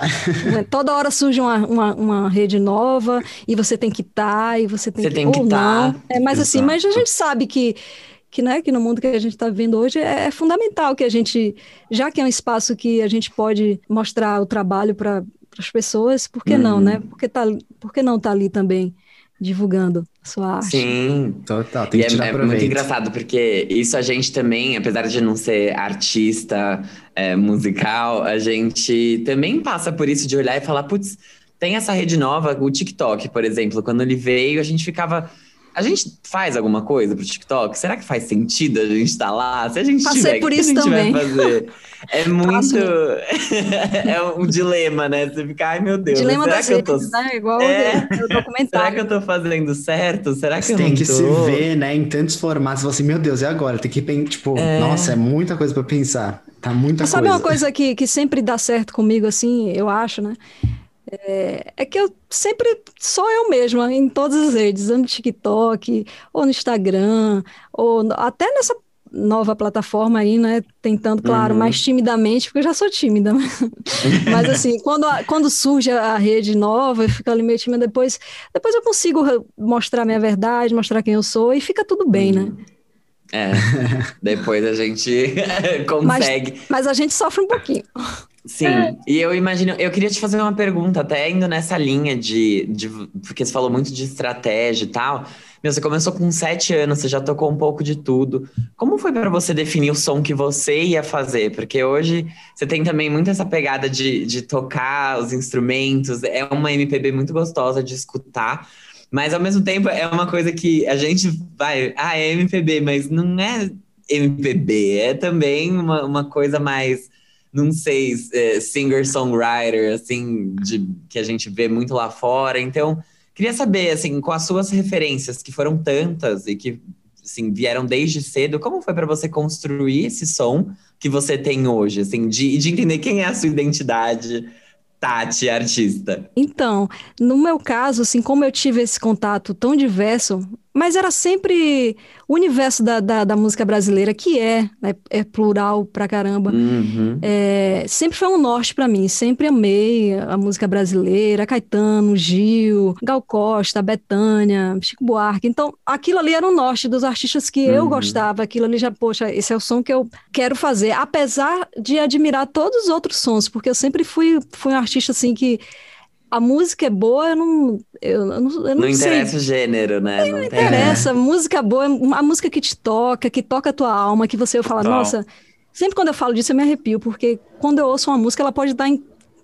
Ou não estar em estilo nenhum, ser uma a capela, assim, você cantar. Ou ela pode estar lá, sei lá. Eu não sei um estilo, não é que eu, não- é que eu não tenho muita afinidade, sei lá, um pagode, por exemplo, que eu não, É. não tenho nada contra, mas, tipo assim, não é uma música que eu costumo ouvir todo dia, que eu, Uhum, sim. Mesmo ouvindo assim, eu, eu, pô, que pagode maravilhoso, cara. Que música, que música sensacional.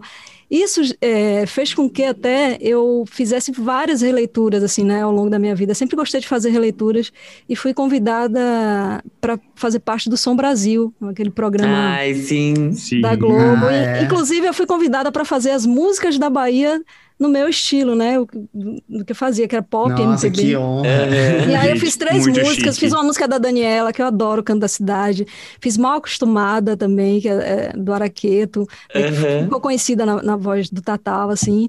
E fiz também o, o Beija-Flor da Timbalada. Mas todas as versões, depois vocês procuram aí no YouTube, as versões são todas diferentes, assim, né? Eu vi já. Bem diferentes. Ah, e é É isso, né? demais. Assim, tipo assim, eu gosto de música, e, e- mas a MPB sempre foi o, o meu norte, assim.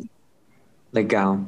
E, e como foi esse o convite para o Som Brasil? Como é que rolou isso? Conta. A gente quer Então, saber. eu tava, tava morando no Rio na época, assim, e foi uma época que eu conheci várias pessoas, foi muito importante para minha vida, fiz vários contatos, né, Uhum. network, as, as coisas. É.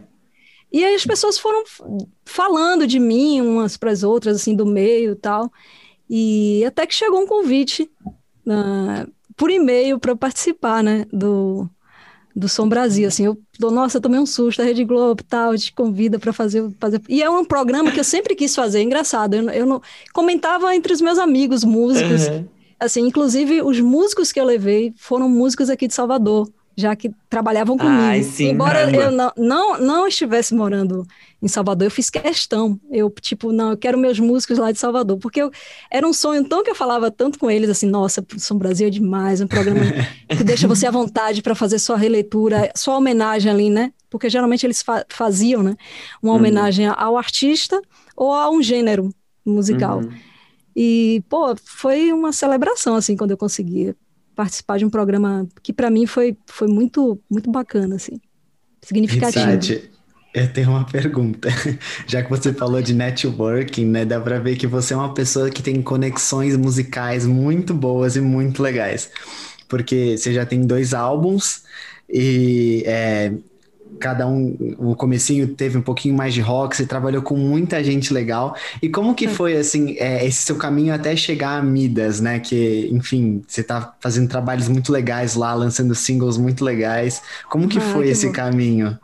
Então, é, quando a gente estava falando ali da, da coisa do estilo musical, você falou agora no início, trabalhou com rock. Aham. É, a coisa do rock, assim, na minha carreira, eu acho que foi muito por causa da guitarra. O fato de eu ser uma, uma mulher instrumentista, que, é, enfim, solava no palco. Todos os meus shows eu tinha performance de guitarras. E... Então, a guitarra já é um Amamos. instrumento, né? É, representa- amo também. Representativo demais, assim, né? É. no rock. Então, eu acho que isso, né? Pô, eu ia dar entrevista no programa de televisão aqui em Salvador, a roqueira Tati. Assim, mas na roqueira mesmo. Até que eu dia eu falei, ah, será que eu sou tão roqueira? A galera do rock não vai, tipo assim. É, não vou falar epa, epa. É, porque a galera do rock vai, tipo assim, não é roqueira tal, não, viu? A gente canta aí umas coisas e tal. Muito rock pra MPB, mas muito É, mas um, um rock meio. MPB, assim. Mas também, mas também agradava pra caramba essa galera do rock, né? Mas eu acho que era muito por causa da coisa da guitarra. E também, assim, a galera que eu tava fazendo essas conexões, eu sempre fui produzida por produtores é, renomados, né? Assim como é, Uhum. Ricardo Fegali, do Roupa Nova, o Robertinho de Recife, quando eu morei no Rio, eu fiz um disco com ele. E talvez o fato, né, de, de Robertinho ser um grande guitarrista e produtor musical, é, talvez essas, essas produções tenham soado um pouco mais é, rock mesmo, assim, um, pouco- um pouco de pop rock, né, no início do Aham. trabalho. E o fato de eu ser guitarrista, como eu disse, né? Porque quando eu fiz, o, gravei um disco, né? Habitat, o Robertinho de Recife, ele fez questão que eu gravasse as guitarras. Tanto é que foi uma frustração pra mim. né? Nossa, um cara que eu. Um cara. Pô, Mas você- gênio da guitarra, ele. Quem vai gravar a guitarra é você, porque você toca e eu quero que as pessoas vejam que você que é você que tá tocando essas guitarras. Aquela E foi coisa, você tava com o melhor e o melhor pediu pra você tocar. Você Pô, assim, pô, no então início eu fiquei meio assim, falei, pô, cara, tipo, ele... Depois eu entendi, realmente, assim, depois das pessoas ouvindo o trabalho, falaram, nossa, tinha, tem uma música mesmo, não tá disponível no- nas plataformas, né? esse CD, isso é outra história, talvez fique para outro podcast, mas é, tem um solo, né, de guitarra no final e sempre quando as pessoas ouviam, até os fãs, nossa, aquele solo de guitarra, foi o Robertinho de Recife, eu, não, foi eu, tipo assim... Depois eu entendi, né, o quanto foi importante para poder me valorizar também como, Uhum. como mulher instrumentista, né? Super. Porque nós mulheres que vivemos no, no mercado musical, né, que é majoritariamente masculino, né, e todas essas, essas dificuldades enfrentadas pelo machismo é, que, a, que a gente vive no dia a dia, talvez eu não tivesse essa, essa autoestima ali de, não, vou fazer, eu vou gravar, pô, eu tô do lado de Sim. Robertinho, mas eu que vou gravar as guitarras. Então, ele sem, talvez sem saber, ou sabendo, não, ele me deu um grande, assim, incentivo para que para que eu assumisse mais o lado Tati, não só artista, mas o lado da Tati instrumentista, que é uma coisa muito natural minha e que desde criança eu toco, né? Desde os 13 anos que eu toco guitarra. Uhum. Então, é, eu lembro de uma, de uma cena, eu num trio elétrico com 13 anos, acho que foi minha primeira apresentação, em Vitória do Espírito Santo, que esse produtor, esse empresário vizinho me levou. E eu lembro que eu estava tocando uma música, aí o pessoal, tipo, falou para minha mãe, me acompanhava, né? Era muito jovem, minha mãe me acompanhava e falava, ah, ela tá dizendo que ela não tá tocando de verdade, não. Achavam que era, tipo, Uma dublagem achava de que instrumento. era, tipo, playback e tal, assim, já, pô, quantas vezes? Mas é isso, isso é fruto do, do, do machismo mesmo, né? Estrutural que a gente vive. Que Pô, a mulher não pode rock, ali. né? Ah, a Ah, mulher é. tá tocando guitarra, ainda mais no rock, né? Nossa, gente. Imagina, você tá com 13 anos, aí você, além de tocar, Imagina. você ainda é atriz, que você finge que você tá tocando no palco. Ah, pelo amor de Deus, Me respeita, não é mesmo? Ai, juro. Tem que ter paciência, viu? Eu tenho uma pergunta, mas aí é uma pergunta assim. Porque você começou muito cedo e você até comentou que você não consegue ver a sua vida sem a música. Você não consegue lembrar de uma infância sem a música e, e tendo tocado em banda, já fazendo isso, né, profissionalmente há tanto tempo. Teve algum momento, assim, primeiro, acho que a primeira pergunta é: você, se não tivesse feito música, o que você faria? Você consegue responder isso? Olha, vou te dizer assim, do fundo do meu coração. Eu não sei nem o que dizer, porque não tem outra opção, nunca teve. Inclusive hoje, nesses longos papos, né? Uma pessoa estava comentando lá, ah, é, a gente pode tudo e tal. O rapaz lá comentando, né? Achei que eu, que eu ia ser só cantor, mas eu podia, podia fazer tudo e tal. A gente vai descobrindo, a gente acha que não pode, não sei o quê, mas eu acho que eu não posso. Assim, é uma coisa minha, assim, sabe? É aí que você quando tá bem, é aí que você brilha, fala, deixa aqui, É. Não, deixa nossa, eu cantar, deixa eu tocar. É onde eu sou mais feliz, assim, é um lugar onde é o meu lugar de fala mesmo, de, de, de ser feliz, de, de me sentir viva. Eu não sei, Uhum. é uma coisa tão mágica, sabe? E uma coisa que tá tão arraigada assim em mim que eu não eu não, não vejo, sei lá. Eu podia até brincar assim, falar alguma coisa. Aí fingir, sei lá. Não vale falar que eu ia fazer publicidade, que aí não. Não, não, não, talvez eu fosse, sei lá, médica veterinária, talvez não, mas eu acho amo. Mas eu acho que eu não sei, enfim, talvez eu não soubesse lidar com isso, não. Ver os bichinhos ali sofrendo. Maravilhoso. É música mesmo, é música, é música. que aí vai muito nessa linha que você falou de, de que a música é o que te dá vida. Eu lembro de uma entrevista da Clarice Lispector, é, que ela fala que quando ela não tá escrevendo, ela tá morta. E aí que ela renasce a cada trabalho. Eu queria saber de você, como é que é o seu processo criativo? Como é que funciona? Você tem os períodos que você senta para escrever ou é uma coisa que acontece, vem um fluxo e, e, e tá ali, é, a todo momento é momento ou você tem uma rotina de ser musicista e agora eu vou descansar? Como é que funciona? Não, é tudo, é tudo muito misturado, né? Até costumo falar com, com Nanda, né? Que é minha empresária, Uhum. é minha esposa. Eu sempre falo com ela, é, Nanda, pô, eu não tenho fé. Assim, tipo assim, é tudo misturado, não tem fim de semana, não tem, não tem nada. Sempre, é- pelo que eu me conheço, assim, por gente, sempre foi isso, assim. Sempre foi essa coisa misturada, não tem férias, não tem, não tem fim de semana. Eu acordo, daqui a pouco pego o violão, aí vem uma ideia, nossa, aí vejo um- uma coisa que me inspira. Nossa, que fantástico. Aí, sei lá, aí vou pro estúdio, eu tenho, eu tenho aqui o home studio, né? Produção musical, que eu- é uma coisa, um lance que eu adoro também, fazer produção musical, mexer com, com todos os instrumentos, gravar, fazer arranjos, é, criar, né? É uma coisa que eu gosto. Então, assim, eu até tento fazer uma, uma, uma agenda para mim, já tentei, assim, boto tudo bonitinho aqui, a, quando acordar, vou fazer isso, isso, isso. Mas eu já percebi que não. Nossa, não dá certo para mim, não dá, porque não, agora eu não quero tomar aula disso, não, agora eu não quero aprender isso, eu quero, agora eu quero fazer música, não, então agora eu quero assistir isso, que tá demais. É, isso é bom e ruim, né? Porque eu acho que a disciplina também é super importante. Mas eu vou levando assim. Agora Eu uma acho que é pergunta. bom ser naturalmente produtiva. Exato. Daqui é bom, mas, mas, mas também bate uma bad, assim, viu? Assim, tem horas que eu não me sinto tão produtiva, obviamente, né? Não total. me sinto produtivo o dia todo e o que é normal e que eu procuro sempre aceitar com, com naturalidade isso, assim, embora às vezes não aceite. Mas, mas eu tento, assim, porque não dá para ser produtivo 24 horas. Não Ah, Na não. verdade, até você está sendo, né? Porque o tempo todo a gente está absorvendo coisas, a gente está, né? A gente está pensando, o coração está batendo e a gente está ali. A gente está É. produzindo, mas não sabe que está produzindo. É, o ócio criativo é muito importante, né? Eu tinha um criativo. professor que me falava, Gê, você não para. Você tá sempre fazendo alguma coisa, você tá tentando ser produtivo. E não, você precisa de ócio criativo para pensar. Eu acho que isso é, às vezes é bom, você não ser produtivo para conseguir brilhar, né? Ali, virar alguma coisa. O que é uma bom boa dica, né? Quando você é, estiver se sentindo não produtivo, você lembra que você está tá no seu ócio criativo e que você, não- Exato. você está produtivo, sim. Ai, gente, o problema hoje no trabalho, ainda bem que meu chefe não ouve para o conceito. Ai, gente. Você me fez uma pergunta, eu fui por outros caminhos ali, não respondi, como eu cheguei no Midas, né? Mas é que eu Ah, tava é. falando. Tem eu Sem que problemas. Não tem problema nenhum. péssimo entrevistador, eu. Não, mas eu que fui que, tipo assim, eu que saí da. Não, e eu cortei depois, fiz outras perguntas. Não, você foi, tipo assim, ah, simpático, generoso. Não, não vou falar isso pra ela, que ela não respondeu a pergunta que eu fiz. Foi maravilhoso.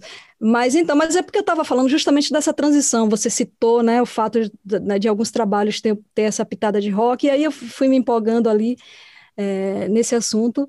Mas é justamente dessa transição, né, que eu comecei trabalhando com outros produtores, né, de exemplo de Robertinho é, de Recife, de, de Ricardo Fegali, né, é, Tennyson Del Rey também, Reinaldo Maia, que produziram um primeiro, primeiro álbum aqui da vida. Então, assim, são produtores bem diferentes e dois renomados, né, produtores. E aí teve um momento da, da, da minha carreira em que foi um momento bem de reflexão, talvez um momento assim de, de começar a pensar muito na, na vida em questões mais profundas. Meus pais é, adoeceram, é, várias coisas acontecendo na vida, essas mudanças todas também que a gente já vem vivendo de um tempo para cá, né? Uhum. E, e ficando, e como é difícil também viver de música, né? Com, com a, a falta de, de oportunidade assim que, que a gente tem. E aí eu resolvi, assim, como eu vi um, um poema na, na televisão, em Fátima, eu estava tava no caminho para o meu estúdio, meu home studio, que fica bem no, quase na saída da casa. Passei assim na sala, eu vi o, o Braulio Bessa recitando um poema chamado Recomece. E aí eu fiquei prestando atenção naquele poema, falei, nossa, que poema lindo, que mensagem de, de, de esperança, de recomeço, sabe? A Fátima, ela é emocionada, todo mundo... Eu... Aquilo ali me tocou também, porque eu estava precisando de alguma forma, todos nós precisamos de recomeçar todos os dias, e Uhum. graças a Uhum. Deus a gente tem a oportunidade de recomeçar, né? A hora que a gente quiser recomeçar, a gente pode, a gente tem vida, a gente pode recomeçar. E aí, quando eu vi aquele, aquele poema, bateu forte em mim. E aí, eu já estava no caminho do estúdio e falei, eu vou musicar esse poema. Essa, esse poema é lindo, eu me identifiquei, vou musicar, eu acho que, que poema, né, a poesia com a música é uma coisa muito forte, né? A poesia já chega com a música, então, vai chegar mais, em mais pessoas. Uhum. E aí eu musiquei o poema Recomece. E a partir daí que eu acho que foi uma virada de chave, assim, porque eu comecei a produzir as minhas coisas aqui no home studio mesmo, daí eu não queria mais, não pensava, não é que eu não queria, mas não pensava mais em, ah, tipo, vou procurar produtor tal, porque teve uma época que estava Uhum. muito na moda isso, assim, né, de você procurar um produtor que estava na, na galerinha ali, ah, foi No produzido por hype. é, e aí eu falei, sabe, de uma, tipo, meio que, ah, vou, tô aqui no meu estúdio, vou fazer minhas coisas só daqui mesmo, eu, vou, eu sou capaz. Também. O Robertinho já Hum. tinha me dado aquele primeiro incentivo ali de tocar as guitarras do meu álbum e tal. Eu vou produzir aqui minhas coisas. E aí comecei a produzir, fiz essa música, né, com o Braulio, parceria com o Braulio Bessa. Acabou que eu tive a alegria de ter a Ana Vilela participando Uhum. essa Sim. canção. E foi uma música que teve assim um alcance extraordinário no Spotify, 3 milhões de, de streams, chegou Uhum. às, às mais virais do Spotify. Foi uma música que chegou mesmo, assim, foi uma coisa que eu fiz aqui, entendeu? Assim, foi uma coisa que foi muito verdade, foi muito sentimento ali. mensagem, A né? mensagem é muito forte. Uhum. Muito E- forte. Depois disso, eu produzi mais. é, produzi, na verdade, um EP com três músicas, Uhum. tudo aqui, feito aqui. É, algumas, algumas coisas eu gravei em um estúdio fora, coisa que eu tinha equipamentos que eu não tinha, que eu tive que. Mas assim, Aham. eu que produzi. E a partir desse, eh, desse EP, dessa música, que foi que as coisas começaram a, tipo, a mudar. E aí o Rick conheceu meu trabalho através da... pela internet, né? E eu fui chamada através de uma pessoa lá, lá da gravadora para conhecer o Rick, que o Rick queria conhecer meu trabalho, eu fui lá. E quando ele ouviu, assim, Roda Gigante, ele colocou lá para ouvir, né? Que é uma canção que tem a participação do Saulo cantando Uhum. comigo. Aí ele adorou e tal, e a gente, ele acabou me convidando para fazer parte, né, do cast da, da gravadora Midas, assim. É uma coisa que eu não esperava, apesar de, pô, de ter amado a ideia, porque o Rick Bonadil, né, acho que quase todo mundo sabe Sim. a potência que ele é como produtor musical, é, os artistas, né, que ele já fez, como né, CPM 22, Mamonas Uhum. Assassinas, já podia ficar citando que Charlie Brown Jr. Charlie Brown Jr. eu ia falar. Ruge, podia- tá bom? Não vou Ruge esquecer da também, Ruge. sim. E, pô, a gente sabe a- da importância dele como produtor musical e qual é o artista que não queria, né? Ser, ser produzida por ele e ser contratada é. por ele. Então, assim, foi um presente muito grande. Eu acho que foi a partir de- dessa virada de chave, assim, de, de acreditar em você, de você mesma fazer suas coisas. Claro que hoje eu compartilho de todas as minhas vivências e, as minhas experiências musicais, de tudo que eu vivi até hoje na música com ele, com o pessoal da gravadora, eu tô sempre é, dividindo, né, as coisas aqui com eles, mandando, às vezes eu mando já uma coisa, né, praticamente pronta e eles terminam lá, mas a gente, agora eu tenho uma, eu tenho uma, talvez uma autoridade maior no meu trabalho, assim, né, de poder, Uhum. eu sei o que eu quero, entendeu, e tô com É maturidade, né? é, a maturidade, e tô com profissionais excelentes do meu lado, me auxiliando em tudo, com a gravadora, com o suporte. Muito Olha legal. que maravilhosa. Eu falei que ela tinha muitos contatos, Ela gente. É uma pessoa de É. ótimas conexões. Bem Tem relacionada. Tímida, Tati, eu mas tá ali, né? Eu tenho uma perguntinha. Você continua em Salvador ou você se mudou para São Paulo? Então, eu, eu morei no Rio, eh, morei em São Paulo um tempo, e agora com a coisa da pandemia, eu voltei para Salvador, né? Mas é uma coisa assim temporária, né? Porque eu pretendo voltar para São Paulo. Não sei se isso vai acontecer logo, não sei quando é, mas pretendo voltar para São Paulo. Ficar mais Tudo. perto lá da gravadora, da- né? Do É, trabalho que eu tô verdade. fazendo agora. Apesar de que com a internet hoje a gente, pô, É. Facilita, né? produzi várias músicas aqui, junto com a, junto com a gravadora, mandava os arquivos para lá. Mas é, é uma coisa, São Paulo é uma cidade cosmopolita, assim, que eu adoro, Uhum. adoro São Paulo. Amo Salvador, nossa, quando, quando eu morava no Rio, ficava um tempinho, já ficava louca, "Ah, meu Deus, quero voltar para Salvador, ir lá, ver a família, tomar um, comer um acarajé, é, sei lá, respirar, ver o céu azul aqui, que é tão azul, tão lindo, tão Maravilhoso. mas eu amo São Paulo, assim. Eu pretendo um dia voltar. Espero que seja em breve. Tati. e a gente vai estar lá pra gente se encontrar e se conhecer pessoalmente. A gente vai É fazer um- uma Todos reuniãozinha. vacinados. Sim, Todos exatamente. Mas, você estava falando da Midas e a gente sabe que a Midas faz algumas coletâneas. E aí eles lançaram agora uma coletânea de carnaval, que você também faz parte. E eles lançaram uma coletânea no final do ano de Natal, que é uma coisa que a gente não tem muito costume aqui no Brasil, né? Música de carnaval É, sim, mas de verdade. Natal é um pouco diferente. E a gente queria saber de você, como que é esse processo dessas coletâneas, se você tem algumas músicas prontas e eles falam, vem cá, vamos participar aqui desse álbum, ou se é uma coisa que você cria já pensando na coletânea. A gente queria saber mais um pouquinho desse lado dessa história. É, foi uma, uma surpresa, assim, para mim. Eu adorei trabalhar com esse lance, né? De um álbum de Natal. Eu nunca tinha feito isso na Aham. vida. Eu achei É. fantástico. Achei fantástico. Fiz uma canção né, chamada Novo Natal, é, ligada, claro, com o assunto que a gente está vendo, né, desse novo comportamento da gente, da Uhum. vida, dessa, dessas perdas que a gente teve nesse ano, né? Que foram muitas, de todo esse sentimento. E poder falar disso no Natal, né? Num Natal tão, tão diferente. Hum. É, foi maravilhoso, e mas foi uma música assim, meio que eles ligaram e falaram, Tati, a gente está com um projeto aqui para um álbum de Natal. É, se você já tem alguma música que, que fale do Natal, então eu não tinha, mas assim, fui logo fazer. Deixa comigo que a gente aqui faz. Ah, não, eu não tenho, mas eu tô adorando esse, é, essa novidade aí, vou fazer. E, e foi realmente maravilhoso, assim, ter, ter feito, ter participado desse álbum de Natal. E agora, né, o álbum de Carnaval também. Uhum. E carnaval é uma coisa que sempre, que sempre teve presente assim na minha vida. Não, acho que não somente pelo fato de ser baiana, né? Mas que a gente tem essa cultura do carnaval aqui muito forte, né? Eu toco guitarra baiana, já toquei com Uhum. Armandinho no trio elétrico, pô, com a. Daniela Mercury também, já fui Vivência, convidada né? dela. Ó, tá ficando chato já eu falar que ela é uma mulher poderosa, juro. Não, não, mas ah, não sei, talvez seja sorte. Enfim, essa coisa do carnaval tá presente em mim. Inclusive, eu, eu tive um projeto de marchinhas de carnaval também, aí, chamado que Os demais. Marchistas, que é só de marchinhas. E foi muito bacana, e marchinhas autorais, né? O que, o que Que legal. é um projeto que com J. Veloso, né? Que é que é sobrinho de Caetano Veloso, e com Marcelo Quintanilha também. São dois grandes compositores, assim, cantores, que eu amo aqui, parceiros de várias músicas. E enfim, o carnaval sempre, sempre teve presente na minha vida. E agora, sempre, também, né, poder lá no Midas participar de um projeto de carnaval.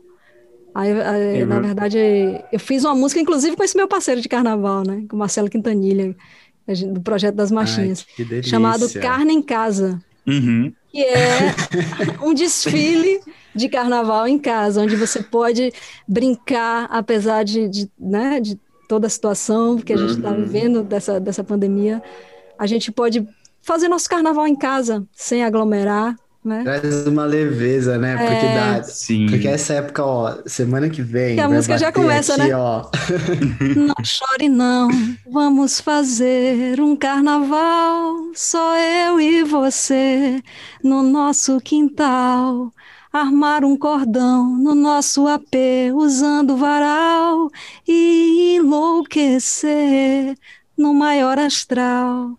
Aí pronto, fala que a concentração vai na cozinha, com várias geladas, e aí o bloco caminha. Então, assim, essa coisa de brincar um pouquinho com a, de fazer do limão a limonada, resumindo. É, exato, exatamente. Total, que eu já tava aqui chorando, esse cantor já fiquei feliz. não chore, não. Vai passar, vou, vai passar, GG. Ô Tati, você já falou aqui de música de carnaval. A gente queria perguntar para você se você tem algum projeto futuro que você pode compartilhar com a gente, o que, que a gente pode esperar para Tati em 2021, que a gente viu que você já lançou bastante coisa legal. Ah, o projeto assim da, da, da vida agora, que eu tô super empenhada, é o, é o álbum novo, né? Já eu tenho uh. lançado é, muitos singles nessa durante esse ano de 2020 mas tava com saudade de fazer um álbum, assim, né? Lancei um EP também, que foi desse, desse momento que eu te falei da transição. E agora eu vou lançar um álbum lá pelo Midas. Estou muito feliz, vai ter a participação do Herbert Viana. Ai, que, que demais! É, vai ter a participação também do, do, Flávio Venturini, dois grandes ídolos, né? Gente. né? São ídolos que são referências, assim, na minha carreira. Poxa, cresci ouvindo esses caras é, geniais. E agora é, ter a participação deles comigo, eu tô assim. Nossa, que demais! Ai, Tati, cada hora que a gente acha que, tipo, não, ela falou aqui, né? Tipo, uns no... grandes nomes, ela vem com outro e a gente fica, meu Deus! Ela dá uma carteirada, a gente acha que foi, já vai outra ali. Já vai outra, já vai outra. O grupo do zap que a Tati tem com essa galera, hein? Meu Deus! Gente. Não, não, é, são, são ídolos, mas realmente eu, eu eu posso dizer que eu tenho muita sorte de ter já dividido o palco com tanta gente bacana, né? Que eu também fiz aqui em Salvador, principalmente, dividi o palco com, com vários artistas que eu sempre admirei, é, Zé Cabaleiro, com é, Nando Reis. Nossa. Ai, eu amo aqui, Nando. Da Mata, de uma galera, assim. E, e, realmente você ter esses ídolos com você, né? Em algum momento da sua vida, isso já, isso já faz, faz tudo valer a pena, assim, uhum. para mim, né? Apesar de ainda não ser um artista assim do mainstream né, e de estar, tá... mas eu as coisas que eu já conquistei assim com muita com muito trabalho, né, acima uhum. de tudo, com muito amor, Sim. Muito amor acima de tudo e muito trabalho também e com pessoas importantes também do meu lado, como Nanda, né, que é a minha empresária, que é uma pessoa que sempre você tem que ter alguém que confie, que acredite em, em você da mesma forma que você acredita, ou até mais, né? Sim, é, porque às você, vezes, é, né? às vezes bate aquela coisa e você, né? Nossa, todo mundo é assim. Massagem o nosso editor, Rodolfo, ó, um beijo, Rodolfo. Obrigado é, por acreditar o nosso editor é essa pessoa. Exato. Pois é é, é, a Nanda de vocês. E eu tenho uma Nanda que é, tipo, é o tempo todo, é, há 16 anos que, que, que hum. estamos juntas. Que demais. Sempre foi assim, né? Era uma bebê ainda quando eu comecei com ela, assim. Mas sempre do meu lado e sempre acreditando e, sempre, sempre me ajudando a conquistar é, os meus sonhos. Que Nossa. Meu sonho virou dela também, né? Então, Ai, maravilhoso, que isso. Que dizem que quando se sonha junto vira realidade, né? Já Estamos como, Tati, hein? É, pois, é, pois é. Sonho que se sonha só é só um sonho, né? Exato. Sonha junto é realidade.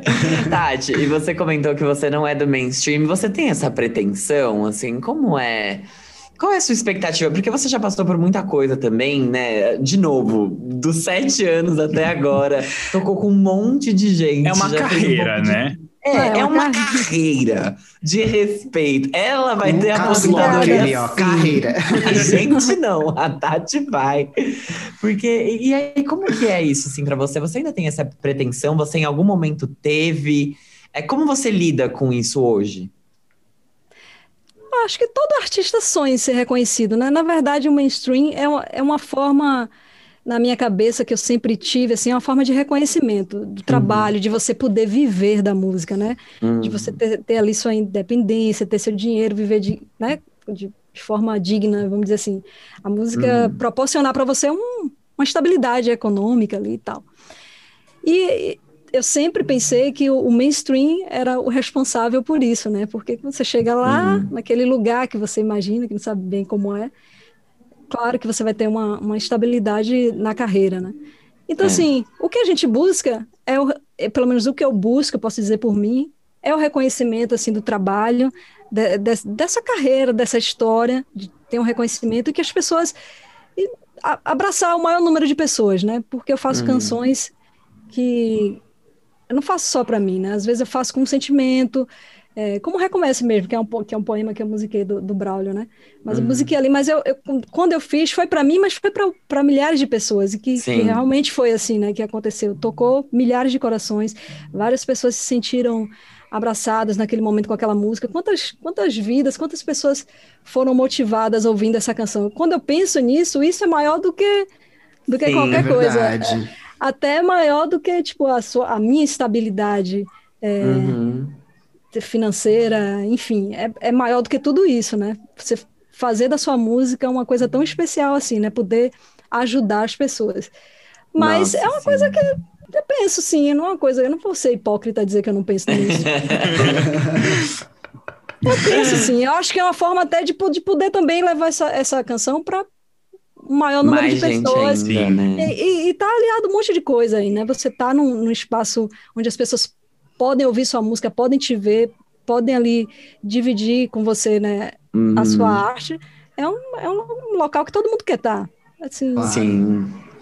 Eu acho Sim. que tem a- até alguns artistas que acabam vendo isso de um lado negativo, né? Assim, mas é o que você falou. Acho que falar com pessoas é você conseguir tocar elas com a sua arte, né? Com a sua verdade. É o que você tem muito. As suas letras, elas Muito. tocam muito as pessoas. São letras muito, Muito. bonitas, a sua voz. Então, nossa, é, não tem nada. Tipo, é muito legal isso. É muito uma paz e é muito legal ver que, assim, a, a estabilidade, isso você tá falando aqui, mas eu tenho certeza que muitos outros artistas também têm a mesma coisa, né? Porque tem aquele sentimento de fazer a arte pela arte, pela essência daquilo, e você acaba usando isso de tocar mais pessoas, de, de chegar nas pessoas e causar uma motivação positiva, né? Que foi o que você disse com, com Recomece, que acaba sendo o que te motiva de fato, né? A continuar fazendo, a continuar buscando. É um gás para você ir atrás. E aí a estabilidade, essas coisas, elas começam a acontecer. E a gente torce muito para que aconteça Ah, cada vez mais e que nunca falte. Sim. Mas, assim, o, o mais importante é tocar, né? E, e, e ser verdadeiro. Quando você entrega algo com verdade, isso acaba acontecendo e é maravilhoso ver o retorno, né? Quando, quando chega nas pessoas e aquilo mexe com elas de alguma forma. E que, na verdade, assim, nunca foi sobre dinheiro e, e Uhum. fama. Na verdade, é, é sobre isso, né? É, é fazer arte. Tanto que quando a família se- sempre tem um estágio, que agora a família não cobra mais, né? Nem assim, ah, tá, já deslarguei de mão. Mas Amém, a né? co- imagina. é, na, na verdade, assim, a cobrança, acho que essa vontade que todo artista tem de chegar nesse lugar, é, não é, tenho certeza que quem, quem faz arte por amor não é por, não é por estar lá. Uhum. Quem faz arte por amor, né? Arte pela Sim. arte.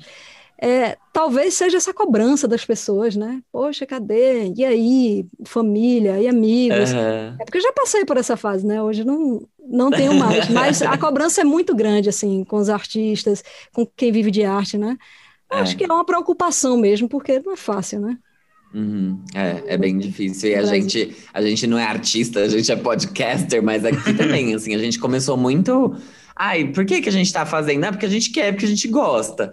E fomos fazendo, e aí, cada vez que passa, tudo bem, a gente mesmo se coloca, acho, nesse lugar de, ai, porque precisa, a gente precisa um dia começar a conseguir fechar alguma coisa, ou ganhar uma parceria, ou conseguir aparecer mais.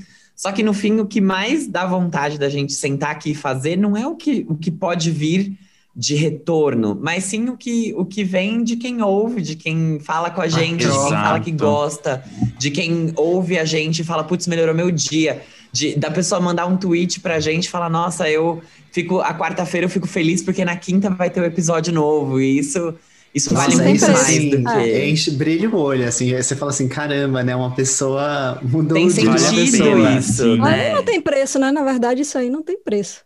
É. Então mesmo. Ah, é, é muito verdade. Nossa, fugi completamente do roteiro. Tati, eu não te fiz uma pergunta que a gente tinha combinado aqui no roteiro. Não mesmo. Uma, a Mas gente tá várias. Desculpa, Não, viu, gente? Não, não. Eu que peço perdão.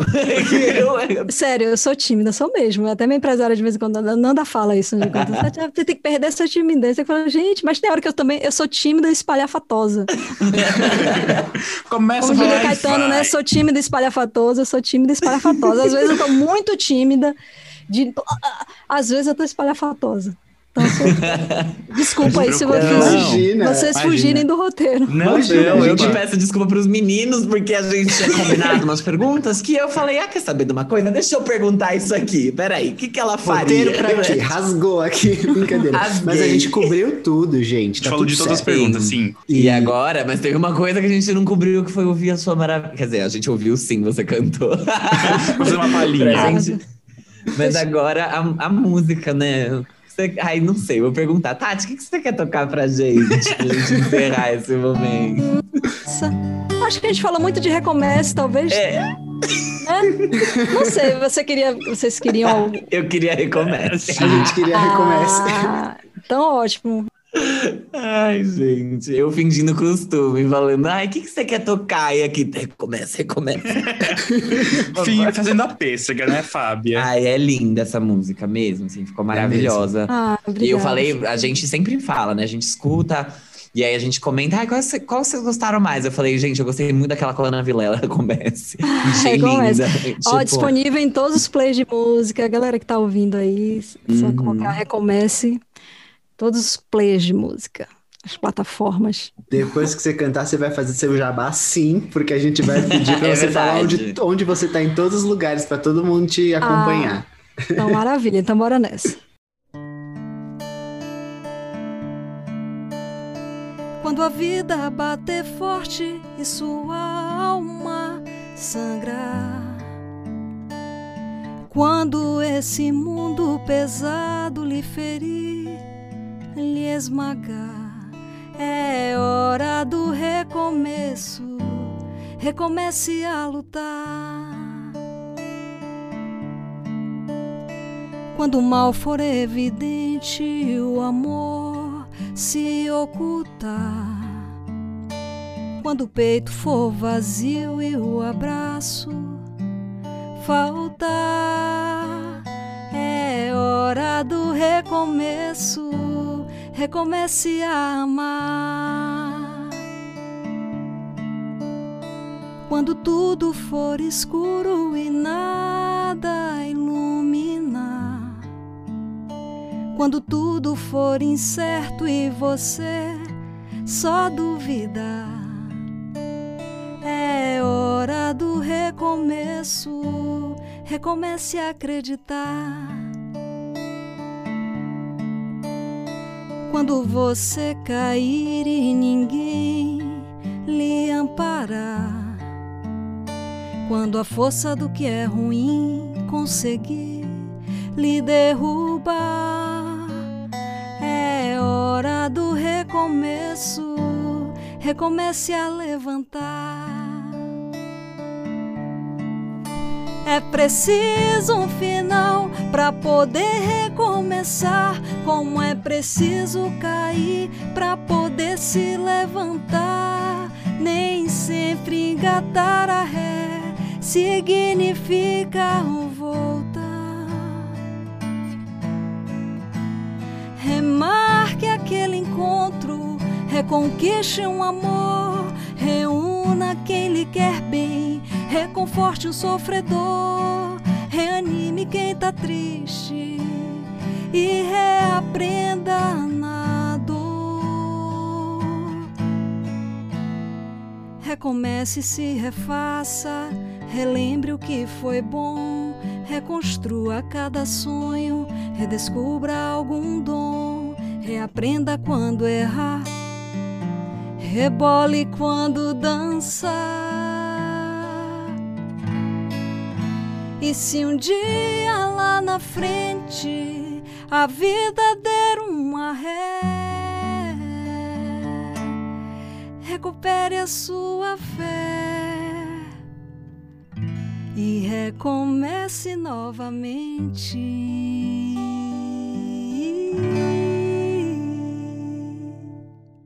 Ai, Arrepiado. Gente, eu, eu quase chorei, confesso. eu também. Ah, que lindo. Que bom que vocês gostaram, fico feliz. Muito. Acho que foi a sensação que eu tive também, né? Quando, quando vi, né, o Braulio recitando esse poema, porque realmente é, É muito letra- forte, né? É muito. É bem forte. Eu adorei a, a parte que fala assim, nem sempre dá ré. É, Significa voltar, voltar, pra trás. É. Nossa, eu vi no rosto do. Fábio. o Nossa, impacto. sensacional. Exato. Impactada. Tudo, é. Ai, mas é, Tati. é isso. E, é, pode Foi ir, uma honra. Ah, não, eu ia já. Fala o que você vai falar. Não, não, eu ia falar, eu ia puxar o gancho aí, aproveitando Ah, tá. pra Tati fazer o seu momento jabá, onde a gente pode te encontrar nas redes sociais, como que é a grafia do seu nome, porque Tati aí tem uns Hs escondidinhos. Tá cheia de H. É a primeira vez que eu vou pesquisar, eu fiquei, gente, mas como assim? Eu não tô achando ela, que coisa difícil, mas não era, era só eu que tava me sendo burra mesmo no momento. Você sabe que o Herbert Viana passou por isso, né? Ó, só. Quando eu conheci o Ebert, né, eu estava numa loja de instrumentos musicais, estava testando a guitarra, e Ebert também é apaixonado por guitarras, né? Dizem que até ele tem uma, tipo, como se fosse uma loja de, de guitarras dentro da casa dele, de tantas guitarras que ele tem. Parecido com, não, parecido com esse instrumento. Ele é 1% de, de, de, de instrumentos do, do que do Ebert, enfim. E o Ebert me viu tocando guitarra, testando a guitarra, porque eu ficava indo para a loja toda, todo dia de tarde, né? Não tinha muita preocupação com isso, não. Ia lá, testava as guitarras, e aí o Ebert tocou comigo, pediu uma guitarra pro vendedor, posso tocar com você? Nossa, querida, que, que legal. E começou a querer saber mais sobre o meu trabalho. E a gente, pô, ele começou a me eh, falar, né, como ele tinha criado o riff de Alagados, por exemplo. Sabe, foi uma troca tão grande assim na loja e, mostrava, olha, quando eu criei aquele riff e tal. E, enfim, várias, várias situações. A gente tocou Jimi Hendrix, várias coisas assim na loja. Foi um momento super especial. E depois ele me pediu: você tem alguma coisa aí que eu possa ver seu som, conhecer seu trabalho? E foi aí que tudo começou, né? Eu dei um, um CD pro Ebert, o Ebert ouviu. E o Ebert começou a me ligar, né? Depois. Mas antes de ligar, aí, aí a questão que você falou, né? Que o Ebert passou por isso.